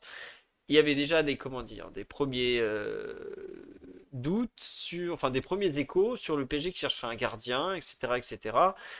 Et à l'époque, c'était la question que je crois que c'est l'équipe qui avait fait un article assez intéressant là-dessus qui disait bah aujourd'hui le PSG se demande est-ce qu'il faut faire venir un numéro 1 bis pour concurrencer Donnarumma? Parce que Navas est complètement sorti de l'équation à cet instant. Le PSG veut qu'il s'en aille et lui semble malgré ses propos plutôt tourné vers un départ ou est-ce qu'il faut faire venir un numéro 2 pour euh, remplacer le malheureux Sergio Rico, qui d'ailleurs est visiblement sorti de l'hôpital, ou en tout cas, il est sorti de l'unité sans intensif, je crois qu'il va pas tarder à sortir. En tout cas, il, va mieux, c'est tout ce qu'on lui souhaite. Si vous, vous, le verrez liker sur Instagram, donc c'est qu'il va quand même un peu mieux, le, jeune. Bref, revenons à nos moutons. Entre-temps, deux noms sont sortis. Celui de Lloris, alors euh, à cet instant, si on comprend bien, Hugo Lloris euh, a eu des contacts avec le PSG. Il n'y a pas eu d'offre faite, je crois que c'est RMC qui en parlait cet après-midi puisque Hugo Lloris va quitter Tottenham où il est en fin de, cycle. Tottenham a trouvé son remplaçant, donc euh, il n'est même pas parti en tournée en Australie avec eux. Et il y a un deuxième nom qui est sorti, celui de Yassine Bounou, dit Bono en espagnol, qui est le gardien marocain du CVFC, né à Montréal. J'ai découvert ça quand la rumeur est sortie. Mais bref, gardien très espagnol dans le profil, puisque même s'il a été formé au Wydad, si je ne me trompe pas, et ensuite il a joué pratiquement toute sa carrière en Espagne. Et il est le gardien de Séville depuis maintenant. Bah, je crois que c'est lui qui a pris la suite de Sergio Rico d'ailleurs il y a quelques saisons. Messieurs, la question le PSG qui est à la recherche d'un gardien de but avant qu'on parle euh, vraiment un peu des deux noms, est-ce que vous trouvez ça normal? Titi, qui finalement n'a pas parlé sur Vlaovic, ton avis sur cette euh. recherche d'un gardien de but? Ah, bah Après, elle est logique. Euh, on a vu les, les, déboires du pauvre Sergio Rico sur les dernières, derniers mois. Navas a un salaire mirobolant. En fait, je pense qu'on que le but est de et qu'il s'en aille euh, du club dans les prochaines semaines, prochains jours, il nous faut un numéro 2. et en disant ça, je me positionne en disant que Didier sera numéro 1 pour moi dans mon esprit. Mais euh, blague à part, je pense qu'il nous faut quand même un, second gardien. Après, à savoir s'il doit concurrencer Didier ou pas.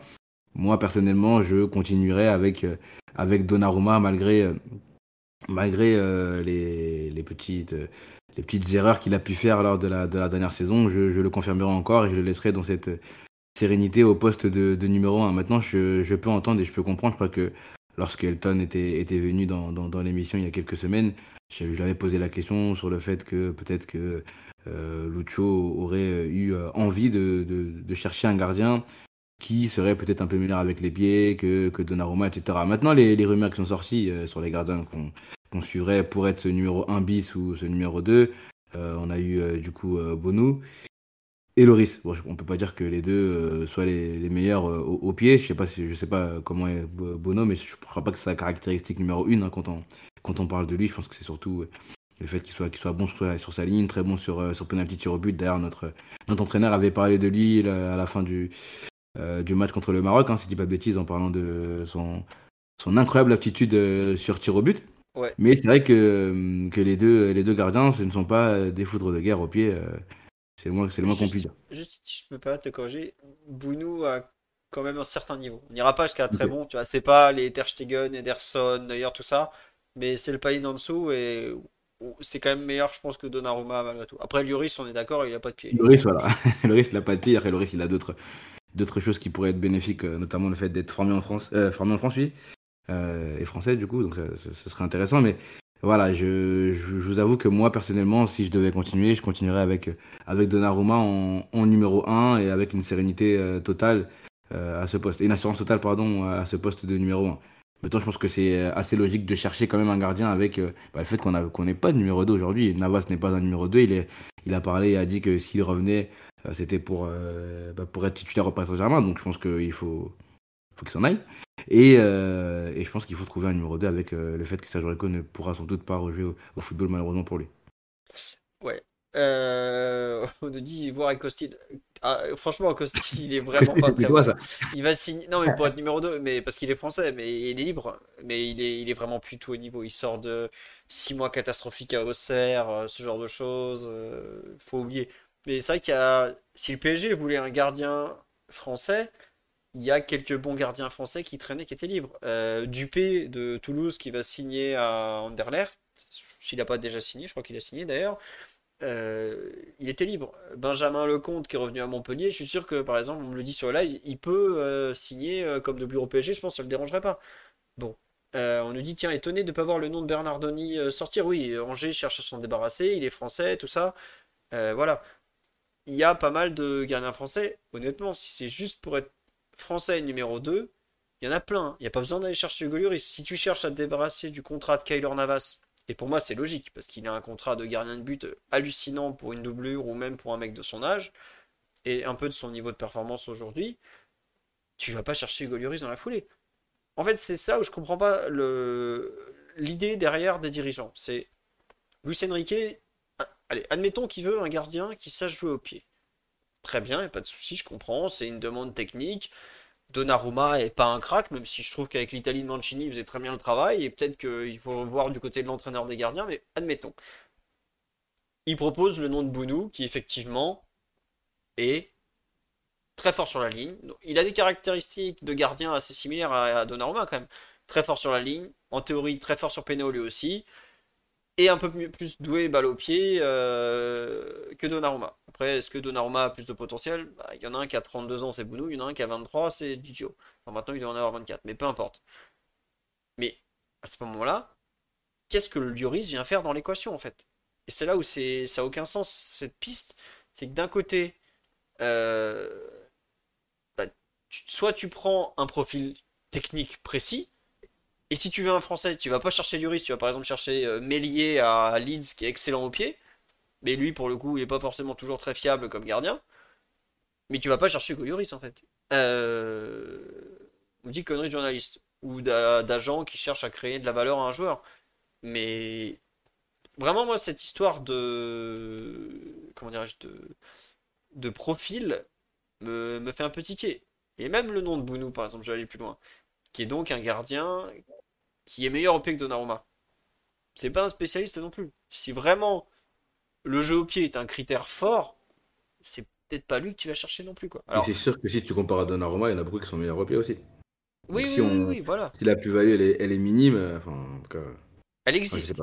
Elle existe, oui, mais bon, euh, si vraiment c'est le, le, le cœur du problème pour Didio, bah, je pense qu'il faut prendre un, un gradient encore meilleur au pied que, que, Bounou. Loris, on n'est pas dans l'équation parce qu'il est vraiment pas bon. Donc moi, c'est vrai que je suis d'accord avec toi sur le profil, j'ai un, petit doute. Euh, ouais, j'ai même un gros doute, j'ai- pas l'impression que le profil soit, clair et établi, surtout quand je vois le, nom de Loris sortir. Ouais, après cela me dit euh, Lloris, il- oui, oh, il sort pas une très bonne saison, il a fait beaucoup de blessures. C'est vrai qu'on on parlait aussi par exemple de euh, Onana, de Diogo Costa, qui est le, le gardien de Porto, pour ceux qui savent pas, qui sont deux super gardiens très modernes. Mais c'est là où, où quelque part je trouve que le raisonnement euh, est incomplet. C'est si le PSG a fait du gardien de but effectivement un poste euh, très important à renforcer, bah à ce moment-là, ouais, allons-y et tentons de ramener effectivement Onana qui est absolument monstrueux au pied, qui est, enfin, Ou Costa, fait- ouais, ou Diogo Costa, enfin, peu importe. Mm. Mais pas un peu cette espèce de demi-mesure que représente Bounou, avec tout le respect que j'ai pour lui, parce que c'est vraiment un très bon gardien, hein, c'est un des 4-5 meilleurs gardiens du championnat espagnol, mais c'est pas non plus... euh, Enfin, quand vous demandez. Je pense que si vous demandez les trois premières qualités de Yacine Bounou, je suis pas sûr que le jeu au pied sorte, honnêtement. Alors qu'il en a des qualités. hein. Donc, euh... et Lloris, lui, il a rien... La seule... Enfin, je vais pas dire c'est terrible ce que je veux dire, mais sa plus grande qualité dans le dossier, c'est d'être français pour les listes UEFA. C'est pas un- ça, ça rime à rien, quoi. Bah, ouais, vraiment, ce dossier du gardien, je... outre le fait de vouloir mettre en concurrence Donnarumma, sachant que tu as déjà Navas sur les bras, donc ça veut dire qu'à moyen terme, tu vas peut-être encore te retrouver avec un Donnarumma à recaler alors qu'il a un contrat monstrueux. Euh, On dit rien n'empêche de garder Gigio et de le faire progresser. Mais c'est pas évident de faire progresser un gardien quand il y en a deux en concurrence ou quand euh, c'est pas très net entre les deux. Après, c'est vrai que paradoxalement, peut-être la meilleure période de Donnarumma à Paris, c'est quand il était en concurrence. Est-ce que finalement, c'est peut-être un gardien qui a besoin d'être mis en concurrence? Je sais pas. C'est vrai que ça fait pas souvent des bons résultats la mise en concurrence des deux gardiens. Luis Enrique l'avait pas vraiment fait quand il était à Barcelone, puisqu'il avait choisi euh, Claudio Bravo pour la Liga, Ter Stegen pour la Ligue des Champions et la, et la Copa. Il avait gagné tout finalement. Bon. Mathieu, Omar, sur cette histoire du gardien de but, de cette piste Bounou, euh, quel avis avez-vous? Je sais pas si Omar est totalement avec nous ou pas encore. Donc euh, Mathieu, je, je veux bien ton avis le temps que notre ami du maire du 20e euh, se mette en place. Mathieu? Ah, si Omar est là, je peux lui laisser la parole. Non, il a l'air d'être en train de taper, donc je sais pas où il en est. Vas-y. Je veux Ah, bien ok, ton ça- avis. Ah, il est totalement là, nous dit-il. Bonsoir Omar alors. Alors, Omar, Omar. Bonsoir à tous. Ah, Navré pour mon impardonnable retard. c'est pas grave Omar, on te pardonnera toujours, tu le sais. Ton avis un peu sur ce, dossier du gardien de but qui finalement euh, semble être un vrai dossier? Ouais, c'est un peu. Alors, je, comprends, je comprends l'utilité d'avoir un second gardien. Euh, après, vu les profils, les profils sortis, je sais pas trop en quoi ils sont en adéquation avec le, projet de jeu supposé de, Luis Enrique, parce qu'on a beaucoup parlé des limites au pied de Donnarumma. Euh, je pense euh, un peu. elles sont un peu trop criantes ce en ce moment parce que au, Milan, il a quand même été, il a eu des périodes où il était meilleur et plus responsabilisé, même si au pied, c'est clairement pas Onana, mais j'ai trouvé que c'était un gardien plutôt flap dans sa période, euh, dans sa période milanaise et dans ce qu'il faisait avec l'Italie. Bon, il faut pas prendre le match, euh, le match contre l'Espagne en référence, mais et sur du jeu à mi-distance et sur du jeu court, il, est- il a quand même quelques ressources. Et, euh, et d'un coup, euh, ce serait devenu bah, un joueur qui a aucune utilité dans tes phases de construction, même s'il a eu des, des erreurs, euh, des erreurs notables. On pense tous à ce qui s'est passé au Real. Je ne sais pas si l'idée de le mettre en concurrence, du coup, se base uniquement sur, euh, sur ses compétences au pied. Après, l'idée de, de le challenger, d'avoir un numéro 1 bis, euh, ça, pour moi, me parle, me parle plus pour un petit peu euh, casser l'espèce de, routine et de confort qui s'installe lorsque tu as deux gardiens de niveau hein, totalement indiscutable. Alors, soit tu prends un second gardien très fort, très jeune, très prometteur, soit effectivement tu prends un numéro 1 bis avec lequel ben, tu peux te dire qu'en en cas de coup dur, en cas de méforme continue, bah, tu peux avoir un gardien qui te fait passer, passer de l'un à l'autre sans avoir euh, trop de rupture de performance. Et l'écueil de ça, c'est que bah, tu donnes jamais vraiment la confiance à l'un et à l'autre. Ça, c'est problématique parce que bah, le club a quand même fait un choix très fort envers la personne de Didio il y a maintenant, maintenant 24 mois, de désavouer totalement euh, sur les performances qu'il a eues l'année dernière. Je trouve que ça, c'est pas très entendable en réalité. Parce que même s'il n'a pas été euh, brillantissime tout le temps, il y a un paquet de matchs dans lequel, notamment en fin de saison, dans lequel bah, c'était un des seuls qui, qui continuait de, de, faire le job dignement.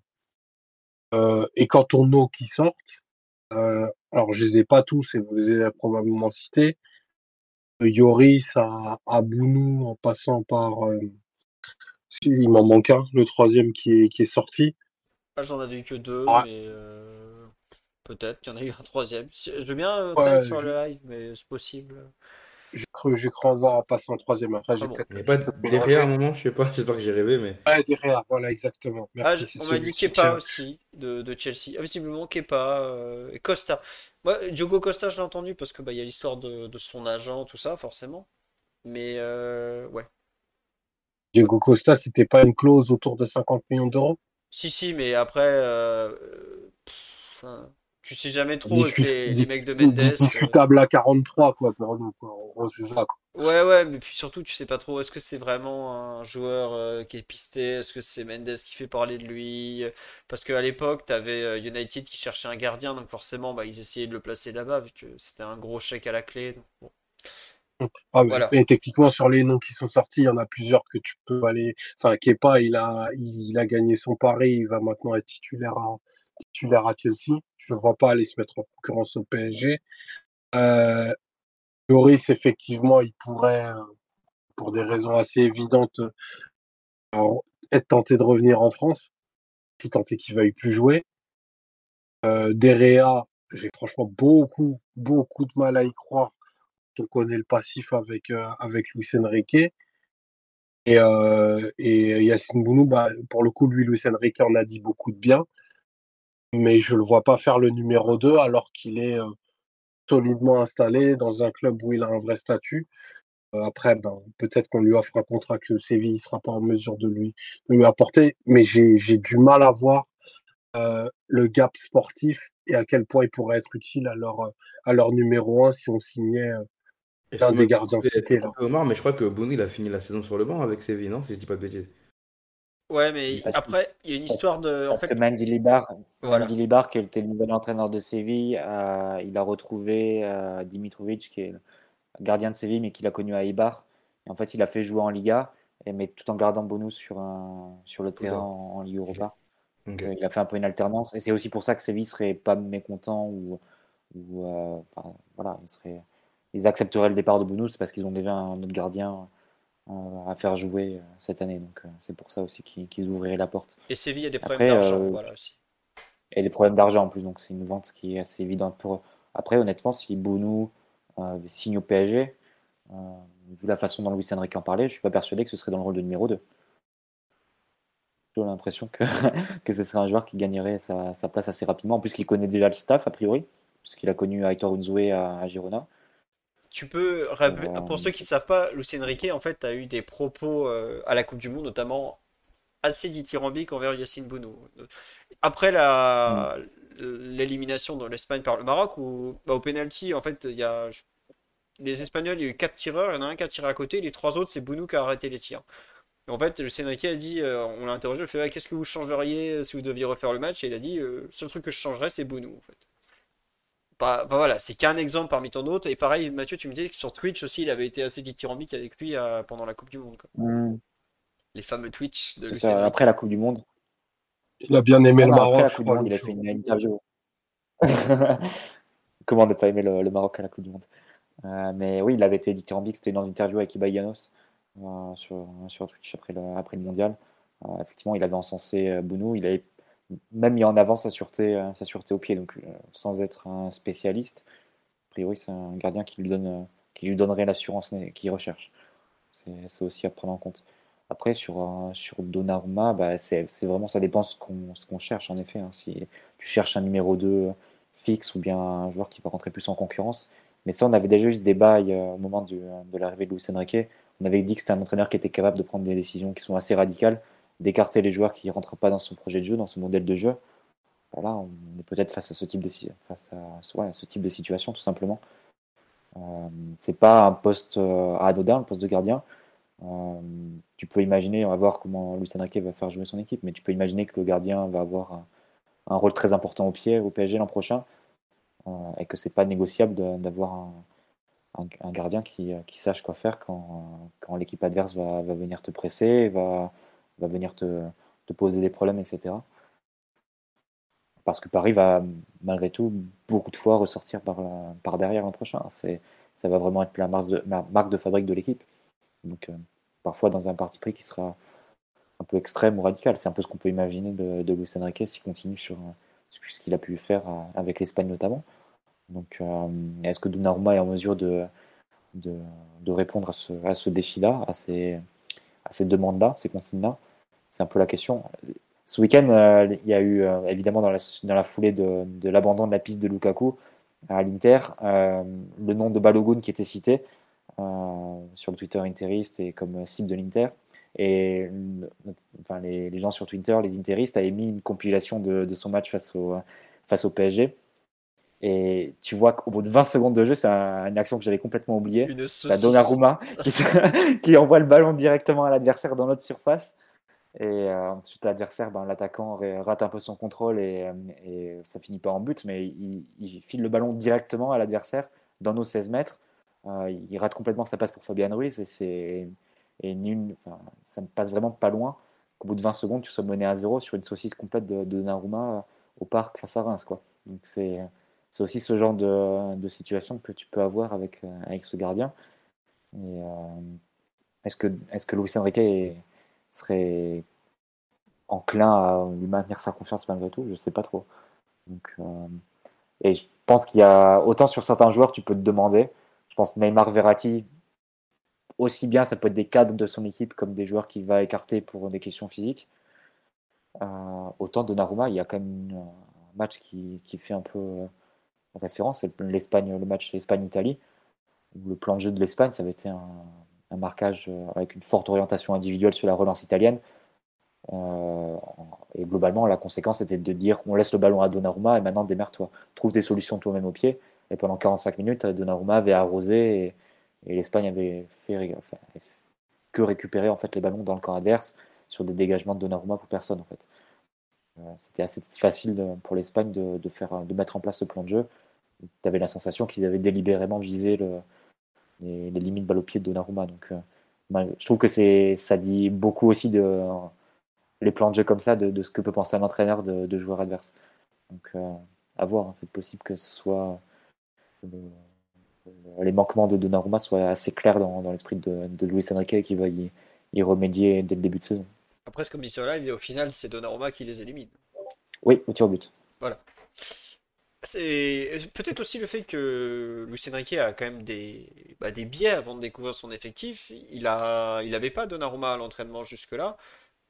Peut-être que l'entraîneur des gardiens qui l'a ramené, ou quand il va voir Donnarumma à l'entraînement, il va dire finalement, euh, bon, est-ce que c'est une bonne idée d'aller dépenser 20 millions d'euros ou 15-20 Enfin, en tout cas, c'est les prix qui ont tourné pour, pour Bounou, que le seul où le prix a vraiment tourné, euh, à cet instant, quoi.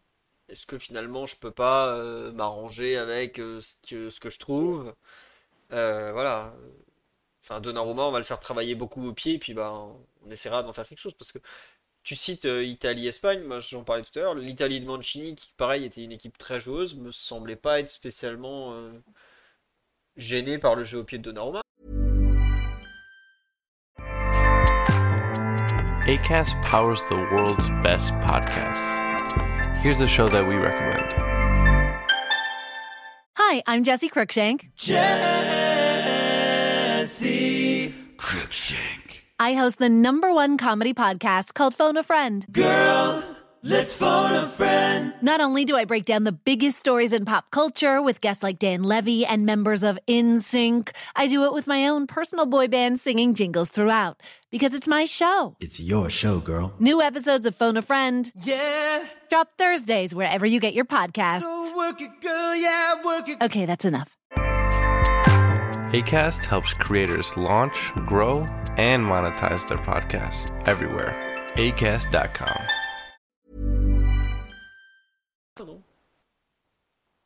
Bah ouais, mais la fois où ils ont été vraiment pressés efficacement par une équipe de haut niveau, bah, ils ils s'en sont pas sortis. hein. C'est vraiment euh, Chiesa sur la deuxième mi-temps qui, qui fait un exploit individuel et qui, euh, et qui arrive à, ramener l'Italie dans le match. Après, bon, c'est les prolongations, etc. Mais euh, moi, ça m'étonne. Enfin, je serais pas surpris que, que Enrique tranche dans le vif, en fait. C'est pas un poste anodin parce que pour que le ballon il arrive aux attaquants, dans le PSG de Luis Enrique, il va d'abord partir du gardien, en fait. Et si le, le gardien n'est pas capable de, créer le- de participer au premier décalage créé, euh, bah, le ballon il n'arrivera pas aux attaquants dans la philosophie de jeu de, de Luis Enrique. Donc c'est aussi pour ça que c'est important. Après, est-ce que Bounou, c'est le profil adéquat pour. euh, c'est ça. Moi, je suis d'accord avec ce que tu dis, mais il faut, faut de, de meilleurs gardiens. Et Bouno est un très bon gardien, pas de souci, mais il faut des, des- des- peut-être des gardiens qui soient vraiment beaucoup plus marqués dans, dans, dans leur jeu au pied et qui soient une, une qualité très forte et qui soient aussi meilleurs gardiens tout simplement que Donnarumma. Parce que Je, Après, je- si tu je jette côté un- Onana qui va à Manchester. Euh, juste un mot. Unai Simon, il n'a pas de clause à Bilbao. C'est-à-dire que tu sais pas quel serait son prix. Globalement, euh, Bilbao le, le vendrait pas. Et Diogo Costa, bon, on sait que ça serait forcément très cher avec Porto et Mendes et le championnat portugais au, au milieu. Donc c'est probablement que Bounou, il apparaîtrait un peu comme un, comme un compromis, si on veut, euh, entre des, des gardiens qui ont plus le même âge que, que Donnarumma et qui sont pas touchables cet été. Euh, et voilà, là, sur le plan économique, sur le plan sportif, ça pourrait être un compromis. Euh, après, sur, le, sur la question de Lloris, ça par contre, c'est une piste qui m'apparaît beaucoup plus obscure, effectivement, avec le, passeport comme seul, comme seul avantage. Je vois même pas l'intérêt de Lloris, à part s'il a plus envie de jouer, de venir en numéro 2 à Paris. Mais même, en- enfin, pour moi, c'est c'est horrible, Lloris en numéro 2, si je peux me permettre. C'est que, euh, bah, c'est quand même euh, champion du monde, tout ça. À moindre demi-cagade de Donnarumma, on va dire, Eh, il y a Lloris sur le banc de touche. et- Ça, ça me fait penser un peu à Thierry Henry adjoint de Nagelsmann, hein, le côté pareil. euh, Hugo Lloris numéro numéro 2. Non, mais, enfin, c'est quand même, c'est le recordman de cap en équipe de France. Il a été capitaine de machin pendant 10 ans. Tu peux pas mettre un type comme ça sur le banc de touche. euh. Enfin, c'est, je trouve que c'est vraiment un joueur très compliqué à mettre sur un banc de touche, Hugo Lloris. Alors, c'est pas forcément par rapport à son caractère, mais par rapport à sa carrière. euh, Puis surtout, si on le fait jouer en Coupe de France au péno, il nous sert à rien. Donc, euh, bon, je, je comprends pas. Omar, tu voulais dire un truc tout à l'heure. Tu as été coupé par euh, Mathieu qui avait plein de choses à dire. On t'écoute. Non, c'est moi pour le coup qui, qui, qui voulais rebondir sur ce qu'il disait. Deux choses. Euh, par rapport à, Porto, j'ai cru comprendre qu'ils étaient en, enfin, qu'ils faisaient face à des gros problèmes, notamment financiers. Donc, peut-être que la clause est, est activable pour moins que moins qu'affiché. Et, la seconde, c'est que Mathieu parlait du, fait qu'il fallait un gardien excellent en pied pour que la balle arrive aux, aux attaquants. Alors, je, je présume, mais je croyais comprendre que du coup, il, attendait un, espèce de jeu de position euh, proposé par, euh, bah, par Lucho euh, à la sauce espagnole. C'est juste que, enfin, je vois pas, on n'a pas les joueurs pour faire ça. Je- je- J'ai un peu de, mal à imaginer euh, Neymar et Mbappé dans, le, dans le cas où les deux, les deux seraient là en, septembre, dans un espèce de jeu assez patient où le ballon va transiter de zone en zone pour qu'il leur arrive. Donc, euh, c'est pour ça que pour moi, c'est un peu, toujours un peu nébuleux cette idée d'avoir un gardien qui va être excellent au pied, parce que je crois que les ajustements que va devoir faire Luis Enrique par rapport à son, à son effectif et notamment par rapport à son compartiment offensif sont beaucoup plus importants que ce qu'il a l'habitude de faire. Aujourd'hui, euh, si, tu, caricatures et que tu projettes Luis Enrique dans ce qu'il faisait, il a besoin d'elle très, très, très, très active, moins sur le volet défensif, bah, défensif, pardon. Aujourd'hui, il ne les a pas. Euh, d'un neuf qui peut, qui est capable d'être la référence. Aujourd'hui, ce joueur n'est pas dans l'effectif. Il y a beaucoup plus en réalité de zones d'ombre et de zones grises dans ce que Luis, dans ce que Enrique va être capable de proposer, qui à mon sens va au-delà de, de l'identité et de la qualité au pied de, de ton gardien. Quoi. Ok, euh, Donnarumma n'est pas un super joueur de champ, mais par contre sur sa ligne quand il prend quand il prend feu, bah, il est quasiment intraitable et il a fait des matchs à, à 8, 9, 10 arrêts l'année dernière, ce qui est vraiment pas anodin et qui en fait une référence à son poste dans ce secteur de jeu-là. Donc, euh, enfin, moi, je, je, enfin, je connais moins Unai Simon, mais le peu que j'en ai, que j'ai pu en voir, J'ai pas envie d'en pour moi, c'est pas un garde, mais c'est pas un gardien de grande stature, tu vois.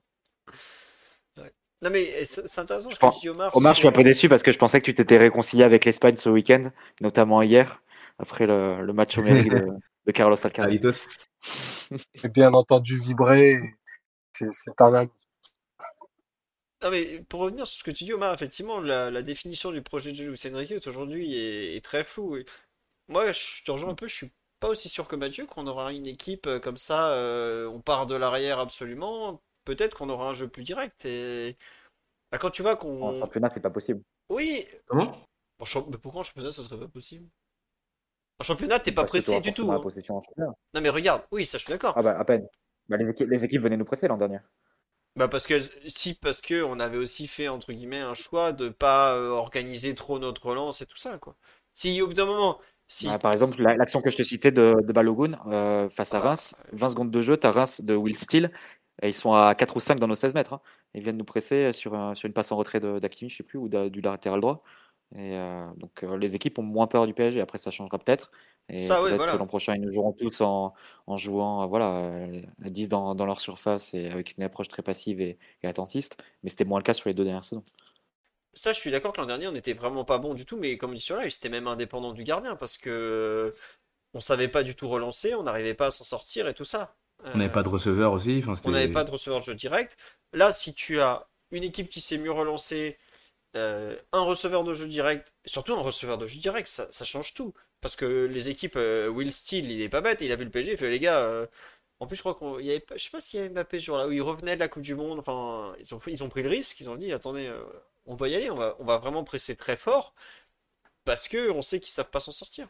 Et si le PSG devient une équipe collectivement un peu plus construite qu'elle l'a été au cours des deux dernières saisons, je suis pas sûr que beaucoup d'équipes françaises vont venir s'amuser après c'est Donnarumma et au pire Donnarumma bah, s'il allonge il aura peut-être pas le choix entre euh, Vitinha, Verratti et Messi quoi. Donc autant dire tu mets les trois l'un sur l'autre t'as peut-être une chance de gagner un duel quoi. Mais euh, voilà Vlahovic fait 1m90, Kane il doit faire un 88 et euh, Colomwani il fait un bon 85 si je me trompe pas. Ça beaucoup beaucoup de, joueurs de grande taille. Donc à voir. Et pour revenir sur le projet de jeu, je suis pas aussi certain que toi qu'on soit très, euh, très orienté tiki-taka. hein. Moi, si je comprends bien, ça sera peut-être un peu plus direct, euh, beaucoup plus de courses, euh, pas forcément beaucoup, Je, beaucoup de je- possession. je dis pas forcément tiki-taka, mais pour moi, la relance de derrière, ça va être euh, quelque chose de, de non négociable, entre guillemets. Euh, parce que même, même en Ligue des Champions, si tu te projettes, les meilleures équipes vont te presser. Il y a eu le changement de règles où globalement, les, tu peux mettre, il y a quelques années où tu peux maintenant mettre tes défenseurs dans ta surface. Ça incite beaucoup plus les équipes à venir te presser et, et toi aussi à, à ressortir court. Donc euh, moi, je pense qu'on va, on y va comme ça. Après, ça ne veut pas forcément dire que euh, tu vas pas avoir des attaques rapides, etc. Tu peux construire une attaque euh, patiemment derrière, à un moment accéléré, avoir un changement de rythme. Pas forcément être dans la caricature et relancer derrière, ça ne veut pas forcément dire que tu vas avoir un jeu de position avec 80% de possession et, de façon très orthodoxe et avec aucun, aucun déséquilibre, aucun changement de rythme. Tu peux avoir un peu un mix. Mais à voir ce qui va se, se produire. Mais je pense malgré tout que le, le gardien au PSG va pas se mettre à balancer des longs ballons loin devant. Enfin, ça me semblerait un peu, un peu étonnant.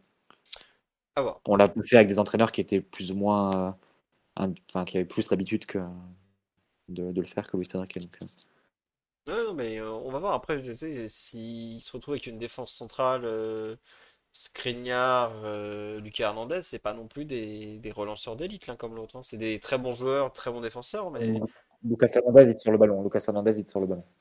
Ouais, mais côté droit entre Hakimi et Skriniar, euh, Après, après Skriniar, euh, Skriniar a beaucoup de mécanismes de, de relance et passé par euh, deux experts absolus en, consécutivement en la matière de Conte et Inzaghi.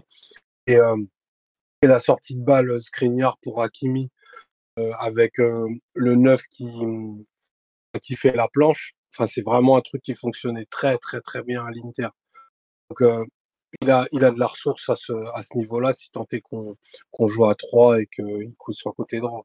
Il reste plus qu'à trouver un neuf aussi. ouais, j'allais dire, il n'y a pas de neuf et c'est pas sûr qu'on joue à 3 parce qu'aujourd'hui on n'a même pas trois défenseurs centraux. Donc, euh, ah si, on les a, ça y est. Ouais, ouais, c'est pour ça que, en fait, mo- moi, quand je fais la projection sur le projet de jeu, je regarde ce que Lucho a proposé en dernier, c'est-à-dire l'Espagne. L'Espagne, c'est Mathieu qui parlait tout à l'heure de choses caricaturales. C'était vraiment la caricature du jeu de position. On occupe les, les cinq couloirs, on transite de zone en zone, de zone en zone, peu d'accélération, peu de mouvement sans ballon. Et il y a des joueurs euh, bah, qui ont vécu de, de, de- en pleine vie, je dirais, ce, ce projet de jeu, qui sont au club désormais, qui vont peut-être gagner un peu de protagonisme. Je pense à des joueurs comme Solaire et tout. Hein, eux, ils vont pas faire, le déséquilibre par la course. Donc, euh, c'est pour ça que c'est c'est peut-être un peu tôt. euh, je, si je, on a le droit de faire un peu de foot fiction, mais, mais dans la peau de Luis Enrique, moi, c'est pas la tête de Donnarumma que je coupe en premier. Eh bien, nous allons voir quelle tête sera coupée en premier. C'est vrai que c'est une bonne question sur euh, quels sont les joueurs euh, les plus en danger, les plus confortés, tout ça. Bon, certains n'ont pas de concurrence, hein, je pense. à Nuno Mendes, euh, aujourd'hui, son plus gros concurrent, c'est ses adducteurs, quoi, par exemple. Mais il y a effectivement quelques joueurs qui. Ou Lucas Hernandez. Bah, Lu- Lucas Hernandez, euh, lu- lui aussi, il y a la question du physique, mais c'est vrai que Kim Pembe, son principal concurrent, étant aujourd'hui à l'infirmerie pour encore 3-4 mois, il risque pas grand-chose, quoi. Mais ils sont pas Ah, beaucoup dans l'effectif, hein, comme ça. tu vois, dans un monde euh, un peu idéal où tout le monde est en santé, eh ben, c'est dans, dans l'interview que tu as mis sur le site d'Alexis Menuge où moi j'ai découvert que ben, Lucas, Lucas Hernandez ne met pas du tout défendre à 3. Euh, demain, avec le meilleur Kipembe, le meilleur Kipembe, il arrive quand même à rentrer dans l'équipe. Des matchs très particuliers, tu peux te retrouver à avoir euh, quatre défenseurs centraux, tu vois. Et on me demande que Ça ça. mettrait mais, Nuno Mendes. euh, Deschamps le coach? Non, mais enfin, Pep, je cette saison, euh, il a gagné la Ligue des. Champions, il a mis 4 centraux derrière, il s'est pas pris la tête. hein. Et il a vu, donc, ça marche vachement bien, en Je fait. pense que tu mets Men- Mendes, Mendes relayeur gauche d'un milieu à 3, il peut, il peut bien s'en sortir, je pense. Bon, Dino, tu le mets partout, il s'en sortirait. Franchement, euh, C'est un, bon, c'est un très bon footballeur avant d'être un très bon latéral. Exactement. Souviens-toi quand on l'a lancé, euh, enfin À le il cirque du mieux, côté gauche du PSG où tu vois les mecs qui coulent les uns après les autres. euh, au bout de 5 minutes à Bruges, on avait compris. hein. Tu lui files le ballon et t'attends qu'il fasse la différence globalement. 5 minutes, il y avait une assiste presque pour Messi, si je dis pas de bêtises. Ouais. Je crois qu'il touche la barre sur la, la reprise. Ou il rate sa, sa reprise. Pour moi, il rate sa reprise, mais j'ai un doute. En même temps, c'est soit il rate sa reprise, soit il met sur la barre. C'est globalement un beau résumé du séjour parisien, malheureusement. Mais on, on trouvera. D'ailleurs, premier match de Luis Enrique sur le banc du PSG, vendredi 17h contre le Havre. On va voir euh, un peu déjà les joueurs qu'il va aligner. Je, je sais pas si on aura les- je pense pas qu'on aura les internationaux parce qu'ils auront fait que mardi, mercredi, jeudi en entraînement. Même s'il y a double séance mercredi, ça me paraît un peu court. Euh, qu'est-ce que vous attendez, tiens, pour un, vu qu'on a un peu fait le tour du, du débat gardien, qu'est-ce que vous attendez un peu euh, de ce, ce match amical en termes de, de jeu? Bon, de jeu, je pense qu'on n'attendra pas grand-chose, hein, parce qu'on aura fait euh, 10 jours d'entraînement, même pas. Peut-être, est-ce que vous imaginez, tiens, euh, peut-être les, déjà les prémices de- du jeu collectif, les, un schéma de jeu, des, des joueurs qu'on va voir, euh, petit tour comme ça, qu'est-ce que vous en attendez? Bah tiens, Titi, on, on te sentait prêt à parler. Et c'est diffusé sur Beansport, c'est pas que sur PGTV. J'allais dire, bah, pour une fois, cette, cette année, on n'a pas besoin de prendre un abonnement euh, Twitch, etc. pour voir les premiers matchs de préparation. Alors, il y a des pigeons, il paraît qu'ils l'ont pris avant que ça soit annoncé sur Beansport. Je pense que je le connais. Voilà. Mais voilà, on va pouvoir voir ce match. Et moi, ce que j'attends, c'est bah, déjà revoir le, revoir le PSG. hein. Ça fait, ça fait quand même un petit moment depuis euh, juin, c'est ça? Qu'on n'a pas qu'on pas revu de match. Donc euh, déjà revoir revoir le Paris Saint-Germain. Après c'est peut-être c'est peut-être un peu tôt euh, le fait que les internationaux euh, viennent de revenir pour qu'on qu'on puisse voir déjà une patte Luis Enrique sur sur un sur un match comme ça, sur un match amical comme ça. Donc c'est vrai que moi j'en attends pas grand-chose hein, pour être honnête avec vous. J'attends vraiment juste de, de, revoir de revoir le, le, club et de revoir certaines têtes, mais sans les sans les internationaux pardon ça ça risque d'être une juste une première une première mise en, mise en bouche, mais sans, sans avoir trop de, de pattes Enrique. Après, je peux me tromper. Très bien. On nous dit sur le live, j'attends de voir les relayeurs. Une attaque Lee, Ekitike et Asensio. Je pense qu'Asensio ne jouera pas parce que pareil, il fait partie de ceux qui ont repris euh, Mm. ce matin. Aujourd'hui. En revanche, je sais que dès vendredi, 16h58, un certain Mathieu M sortira son plus beau maillot flanqué Lee Kang-in. Mais d'ailleurs, euh, juste une question. Lee, il a quand même joué jusqu'à un peu tard, mais il, il a, il Ouais. a repris tout.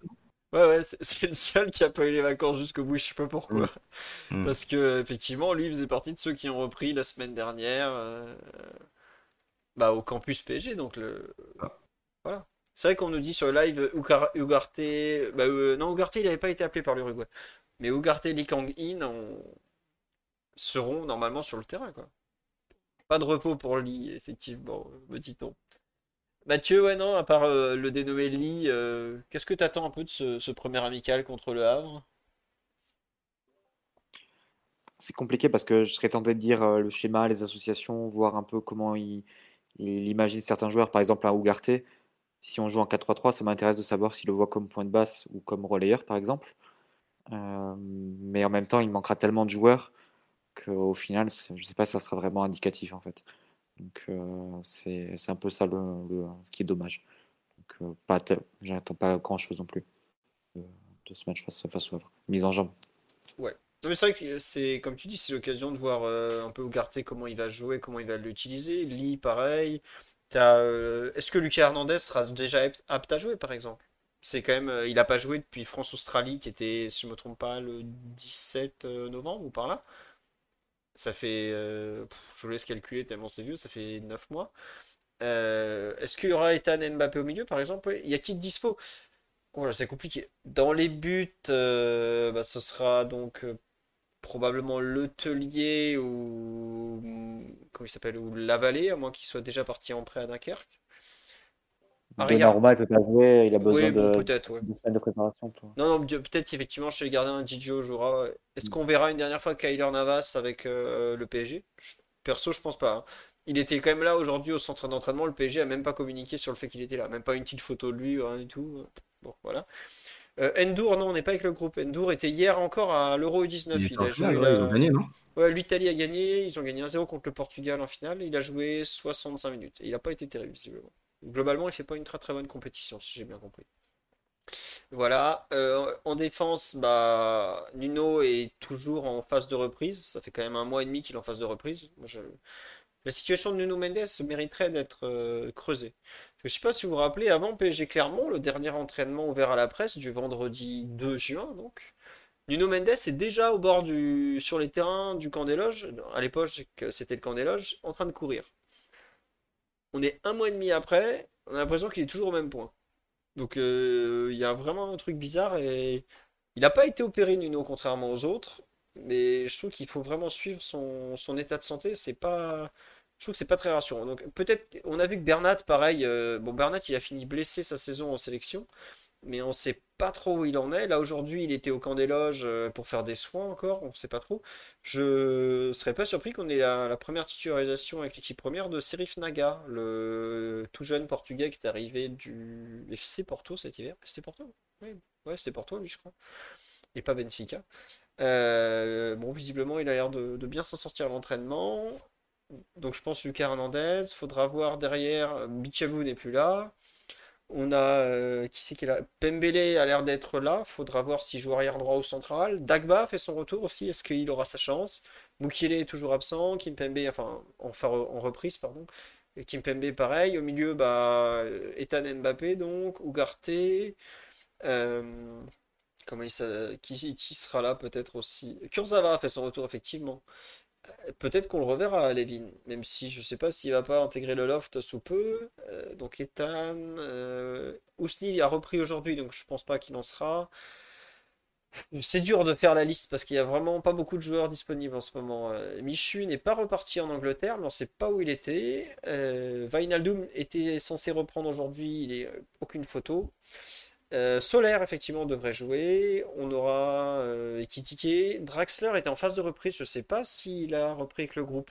Honnêtement, entre les plus ou moins bannis, les jeunes qui tentent de faire leur place, on ne sait pas trop si le PG compte sur eux ou pas. Euh, ceux qui sont lofters et tout, euh, visiblement, les lofters reprendraient seulement le 22. Draxler, est-ce qu'il va pas rejouer? C'est vraiment dur de, se faire. À Titi, je sais pas combien on a de joueurs, mais aujourd'hui, enfin la reprise lundi dernier, on avait 17 joueurs, si je me trompe pas. Je crois que j'en avais compté 17. Aujourd'hui, j'ai l'impression qu'il y a 11 ou 12. J'ai fait la liste tout à l'heure sur le site. Attendez, je vais vous faire la liste des joueurs qu'on repris aujourd'hui. Ne bougez pas. J'ouvre euh, le site. Alors, on repris aujourd'hui Donnarumma, Navas, les gardiens. Marquinhos, Marquinhos pardon, Skriniar, Hakimi chez les défenseurs. Ruiz, Verratti, Danilo, Vitinha, Renato Sanchez et Zaire Emery chez les milieux. Et devant, Mbappé, Asensio, Ousni. Voilà. Donc, euh, j'ai pas eu le temps de compter pendant que je, les listais. Mais il y a un nombre de joueurs actuellement euh, dans le groupe, pas dans le groupe, qui s'en vont, qui reviennent, etc., qui est absolument hallucinant. Qui est aussi pour ça que le PSG veut faire du tri. Mais c'est assez dur d'imaginer effectivement une équipe. On a encore euh, plus 14 joueurs, me dit-on. Voilà. Devant, il y a aussi Ekitike, donc, qui le PSG euh, souhaite faire partir, mais lui n'est pas du tout ouvert euh, à cet instant, à cette idée. Donc, c'est très compliqué. Warren a repris aujourd'hui. Warren et Osni, ils n'étaient pas là, ils avaient le tournoi de Toulon. Ils ont fini tard la saison. Donc, c'est pour ça qu'ils ont repris en décalé. Garbi devrait normalement jouer, puisque lui, il fait partie de ceux qui ont fait tout l'entraînement. Lemina, pareil, ça devrait jouer. Mais euh, il faudra quand même trouver un joueur. C'est surtout au milieu de terrain où il va falloir trouver des joueurs. Parce qu'il y a très très peu de milieu de terrain qui ont fait la reprise. Voilà. On me parle aussi, bah, Renato a repris aujourd'hui, donc il jouera pas. Euh, est-ce qu'il va rester? Lui, il a l'air décidé à rester. la Roma, ça n'a pas l'air de... de le tenter trop. Euh, un point sur la non-prolongation de Mbappé qui mettrait en péril le fair play financier. Bon, alors ça, c'est ce que le club dit. C'était dans Vie Athlétique aujourd'hui qui a sorti ça. Il n'y a rien de nouveau. Le Nasser l'a dit la semaine dernière, euh, savoir euh, quand il a euh, lancé le, le mandat Luis Enrique, il a dit oui, si Mbappé part gratuitement, ça met le club financièrement en danger. dans la lettre, hein, Philo qui a, qui a, un peu filtré la lettre de réponse à, Mbappé, je crois que le, le PSG dit aussi ça en substance. Bah ouais, après bon, j'ai un peu de mal à l'entendre dans un club qui a fait 300 millions de déficit avant même que Mbappé prolonge quand même. Donc euh, ils sont gentils de tout lui mettre sur le dos, mais bon. Voilà, c'est un, on me dit c'est pour faire pression. Oui, peut-être. Après, dans ce dossier, tout est fait pour faire pression l'un sur l'autre. Donc euh, je crois pas beaucoup plus un clan que l'autre. C'est tout. Voilà. Tiens, petite question sur live, c'est qui le jeune que vous voyez péter la saison prochaine? Euh, bah, pourquoi pas Serif Naga par exemple parce que euh, à gauche, il y a de la place. C'est peut-être euh, l'endroit où il y a le plus de place. Et j'attends de voir ce que Garbi donne euh, sur le match de, vendredi, parce qu'il a quand même beaucoup progressé physiquement pendant les vacances. Il a beaucoup travaillé. Noah Lemina, je sais pas, faudra voir aussi ce qu'il donne. C'est le seul qu'on n'a pas jamais vu avec les pros, quoi. Voilà. Non mais Titi, j'attends de voir Garbi parce que l'an dernier je trouvais ça absolument démesuré les attentes sur lui alors qu'il était tout rachitique et que ça crevait les yeux qu'il n'avait pas le niveau physique d'un joueur professionnel. Là, il a quand même sérieusement progressé à ce niveau-là. Il a maintenant 19 ans. C'est peut-être euh, dans les 2-3 prochaines semaines qu'il joue sa carrière au PSG, sérieusement. Ouais, c'est juste ça. Ouais, Titi? Non, non, moi je, voulais dire euh, Lemina, mais c'est vrai qu'il a, il a jamais joué en pro euh, encore avec le, avec le Paris Saint-Germain. Et je pense que bah, je, crois qu'en jeune, il joue beaucoup à droite, hein, si je dis pas de bêtises, mais je pense qu'il est peut-être capable de jouer à gauche. À droite, il y a quand même pas mal de joueurs là euh, aujourd'hui, donc ce serait peut-être un peu, un peu compliqué. Mais c'est vrai que si je devais répondre à la question, j'aurais dit peut-être les Mina. Euh, Mathieu, qui tu comptes mettre dans ton fichier Excel en fin de saison? Fais-nous rêver. Bonne question. Euh, bah déjà, Zahir Emery, hein, s'il peut confirmer. Oui, c'est vrai, tu as raison. On n'en a pas parlé, mais oui, il faut qu'on confirme. Et non, il aura sans doute plus ah, de responsabilités parce qu'on parle de. juste pour. On parle beaucoup de la liste UEFA. Euh, vu qu'on est forcément limité à 17 joueurs non formés en France, euh, c'est possible qu'il y ait un peu de. un ou deux milieux de terrain actuellement, sans parler d'une éventuelle recrue, qui saute entre voilà, Solaire, Renato Sanchez. Euh, si tu, tu devais faire une liste aujourd'hui, peut-être que les deux n'y seraient pas, tu vois. Donc, euh, en, t'imaginant que ton ailier droit et le numéro 9 que tu prendrais soit, soit étranger. Donc, euh, forcément, ça donnerait beaucoup plus d'espace à, à Zaire Emery pour, euh, dans la hiérarchie au milieu de terrain. Donc, ça peut être une bonne opportunité pour lui pour, pour pas s'imposer parce que c'est encore tôt, mais pour confirmer les espoirs qui ont été placés en lui l'an dernier. Tiens, on me demande si tu peux nous faire la, la liste des 17 euh, de l'UFA pour l'instant. Après, moi, je parlerai rapidement de Gassama que j'ai zappé tout à l'heure. Ah, compliqué, compliqué, parce que euh, ça dépend. Si, euh, si tu prends un ailier droit et un numéro 9 non formé en France, euh, c'est clair que tu arrives un peu en difficulté. Euh, aujourd'hui, je pense que les, premiers joueurs qui sauteraient en cas de, de, seuil qui serait atteint, euh, j'imagine ça, ça peut être Bernat, ça peut être euh, Renato, ça peut être Solaire, possiblement les trois en fonction de- des joueurs que tu recrutes. Donc, euh, à voir. Aussi, à voir euh, le, deuxième gardien qu'on va prendre. Si, euh, si on prend un Français ou si on prend, on va vraiment sur un concurrent à Donnarumma et donc un, joueur qui serait plus, euh, qui serait pas formé en France du coup. Donc, voilà, mais en tout cas, les noms aujourd'hui, ce serait, ce serait ceux-là. Je compte même pas Endour évidemment qui, y sera pas. Et voilà, Bernato, Bernat, Renato et Solaire sans doute qui, qui sauteraient. Voilà. Tiens, une question intéressante. Pourquoi on s'intéresse à Barcola alors que Moussa Diaby est disponible au même tarif? Déjà, c'est pas du tout les mêmes joueurs. Barcola est un joueur qui va beaucoup se déplacer dans l'espace, quand Moussa Diaby est un joueur qui va beaucoup percuter balle au pied. Et c'est peut-être justement dans cette différence de profil qu'il faut trouver l'explication, tout simplement. Et aussi le fait peut-être que Barcola est très à l'aise des deux côtés du terrain et aussi capable de jouer en pointe, là où Moussa est devenu un joueur qui est plutôt euh, un joueur qui s'est spécialisé sur le côté droit. Enfin, Omar l'a plus vu jouer que moi de, ces dernières saisons, mais j'ai plus aujourd'hui l'image d'un joueur qui est vraiment devenu un ailier droit euh, puncher, qui est un joueur finalement très différent de, Barcola, qui est un joueur de, de profondeur. Je suis pas sûr que Barcola soit beaucoup moins cher que Diaby, vu à quel point Lyon est exigeant en termes d'argent le concernant.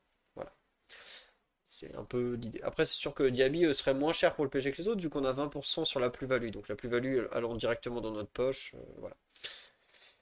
Et oui, Barco, euh, voilà. Et Endour, pas fou à la finale de l'Euro. Et tous ceux qui ont regardé la finale de l'Euro U19 ont dit, euh, donc, euh, compliqué ce qu'il a montré. Voilà. Et attendez, il y avait une autre question.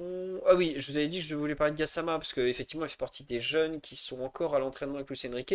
Euh, bah, Jedi avait fait une excellente saison Youth League 2021-2022. Il a été prêté au CAS Open, qui est une, euh, équipe de D1 belge.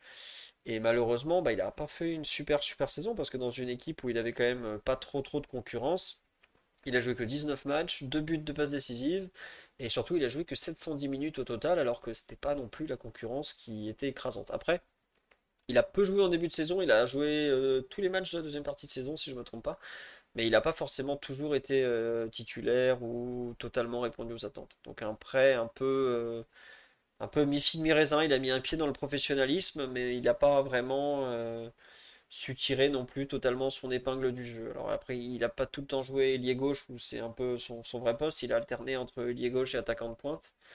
Mais voilà. Et oui, Ayman Kari a été reprêté pour un an à Lorient, donc euh, bah, on verra en fin de saison euh, s'il euh, s'il signe définitivement, si le PSG active la contre-option, etc. Wijnaldum est toujours en instance de départ. Il ne devrait pas s'accrocher au PSG. Wijnaldum, ce sera globalement le PSV Eindhoven, retour au pays, ou l'Arabie Saoudite. À voir. Voilà. Et j'avais une autre question aussi au passage que j'ai vu passer. Euh, je ne la retrouve pas. Voilà. Est-ce que le loft est relancé à partir de demain? Non, visiblement, c'est relancé à partir du 22, donc au moment du départ en, stage au Japon. Des news de Diallo? Aucune news. Bah, il en a donné lui-même euh, dans une interview au Parisien, c'était il y a une semaine, où il dit qu'en gros, bah, il est ouvert à un départ et il s'accrochera pas parce qu'il a des, objectifs. Il ferme pas totalement la, la porte à l'Arabie Saoudite, mais dans les faits, visiblement, il a, il a un peu calmé les, éventuels clubs saoudiens qui, étaient venus taper à la porte.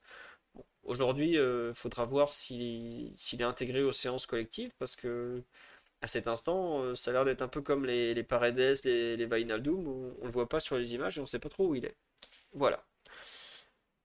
Est-ce que je pense qu'on on a fait le tour, on n'a pas fait le tour, Mathieu, Omar, Titi, sur un peu euh, tout ce qui est euh, Paris Saint-Germain pour cette semaine?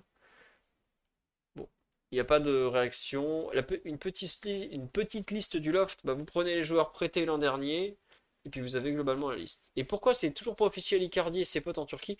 Ça, c'est vraiment euh, assez incompréhensible, parce que Galatasaray joue dès le 26 juillet le premier tour de barrage Ligue des Champions.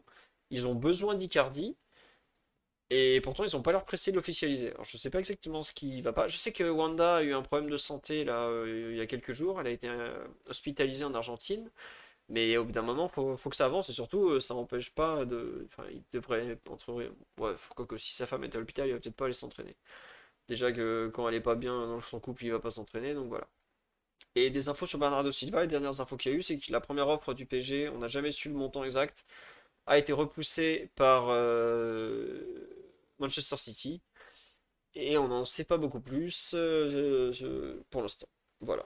Les news d'Ekitike, je vous les ai données tout à l'heure. Le PSG l'a mis un peu sur la liste des joueurs qui doivent partir. Et lui, pour l'instant, n'est pas forcément très décidé à partir. Notamment parce qu'il voit bien qu'il n'y a pas trop de concurrence en attaque. Tout simplement. Et les clubs intéressés, c'est toujours. Bah, il y a beaucoup, de- beaucoup de clubs italiens qui reviennent quand même. On a eu euh, aujourd'hui l'Atalanta, on a eu Milan, on l'a vu glisser euh, dans les discussions avec la Juve, mais ça n'a pas l'air les intéresser trop. Donc euh, voilà. Est-ce qu'à part Silva, on a des pistes à droite? Non, mais visiblement, Luis Campos avait. euh, en tout cas, ce qu'avait filtré, c'est qu'il y avait une piste de secours si Bernardo Silva ne, venait pas à signer, en tout cas. Voilà. Donc on ne sait pas encore euh, ce qui, ce qu'il en est.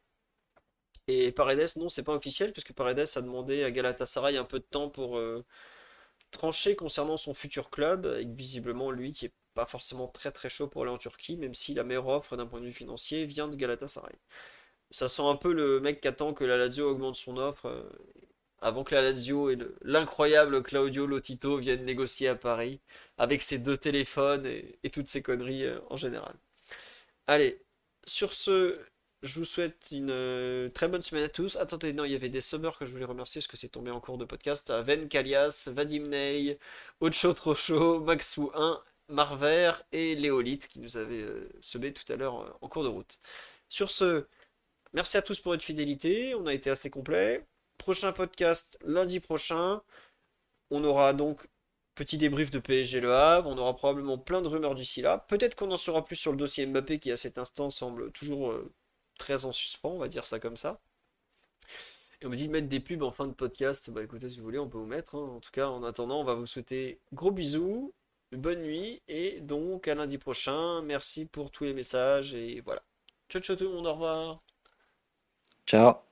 Bisous. Ciao. Bonne nuit et vive l'open source.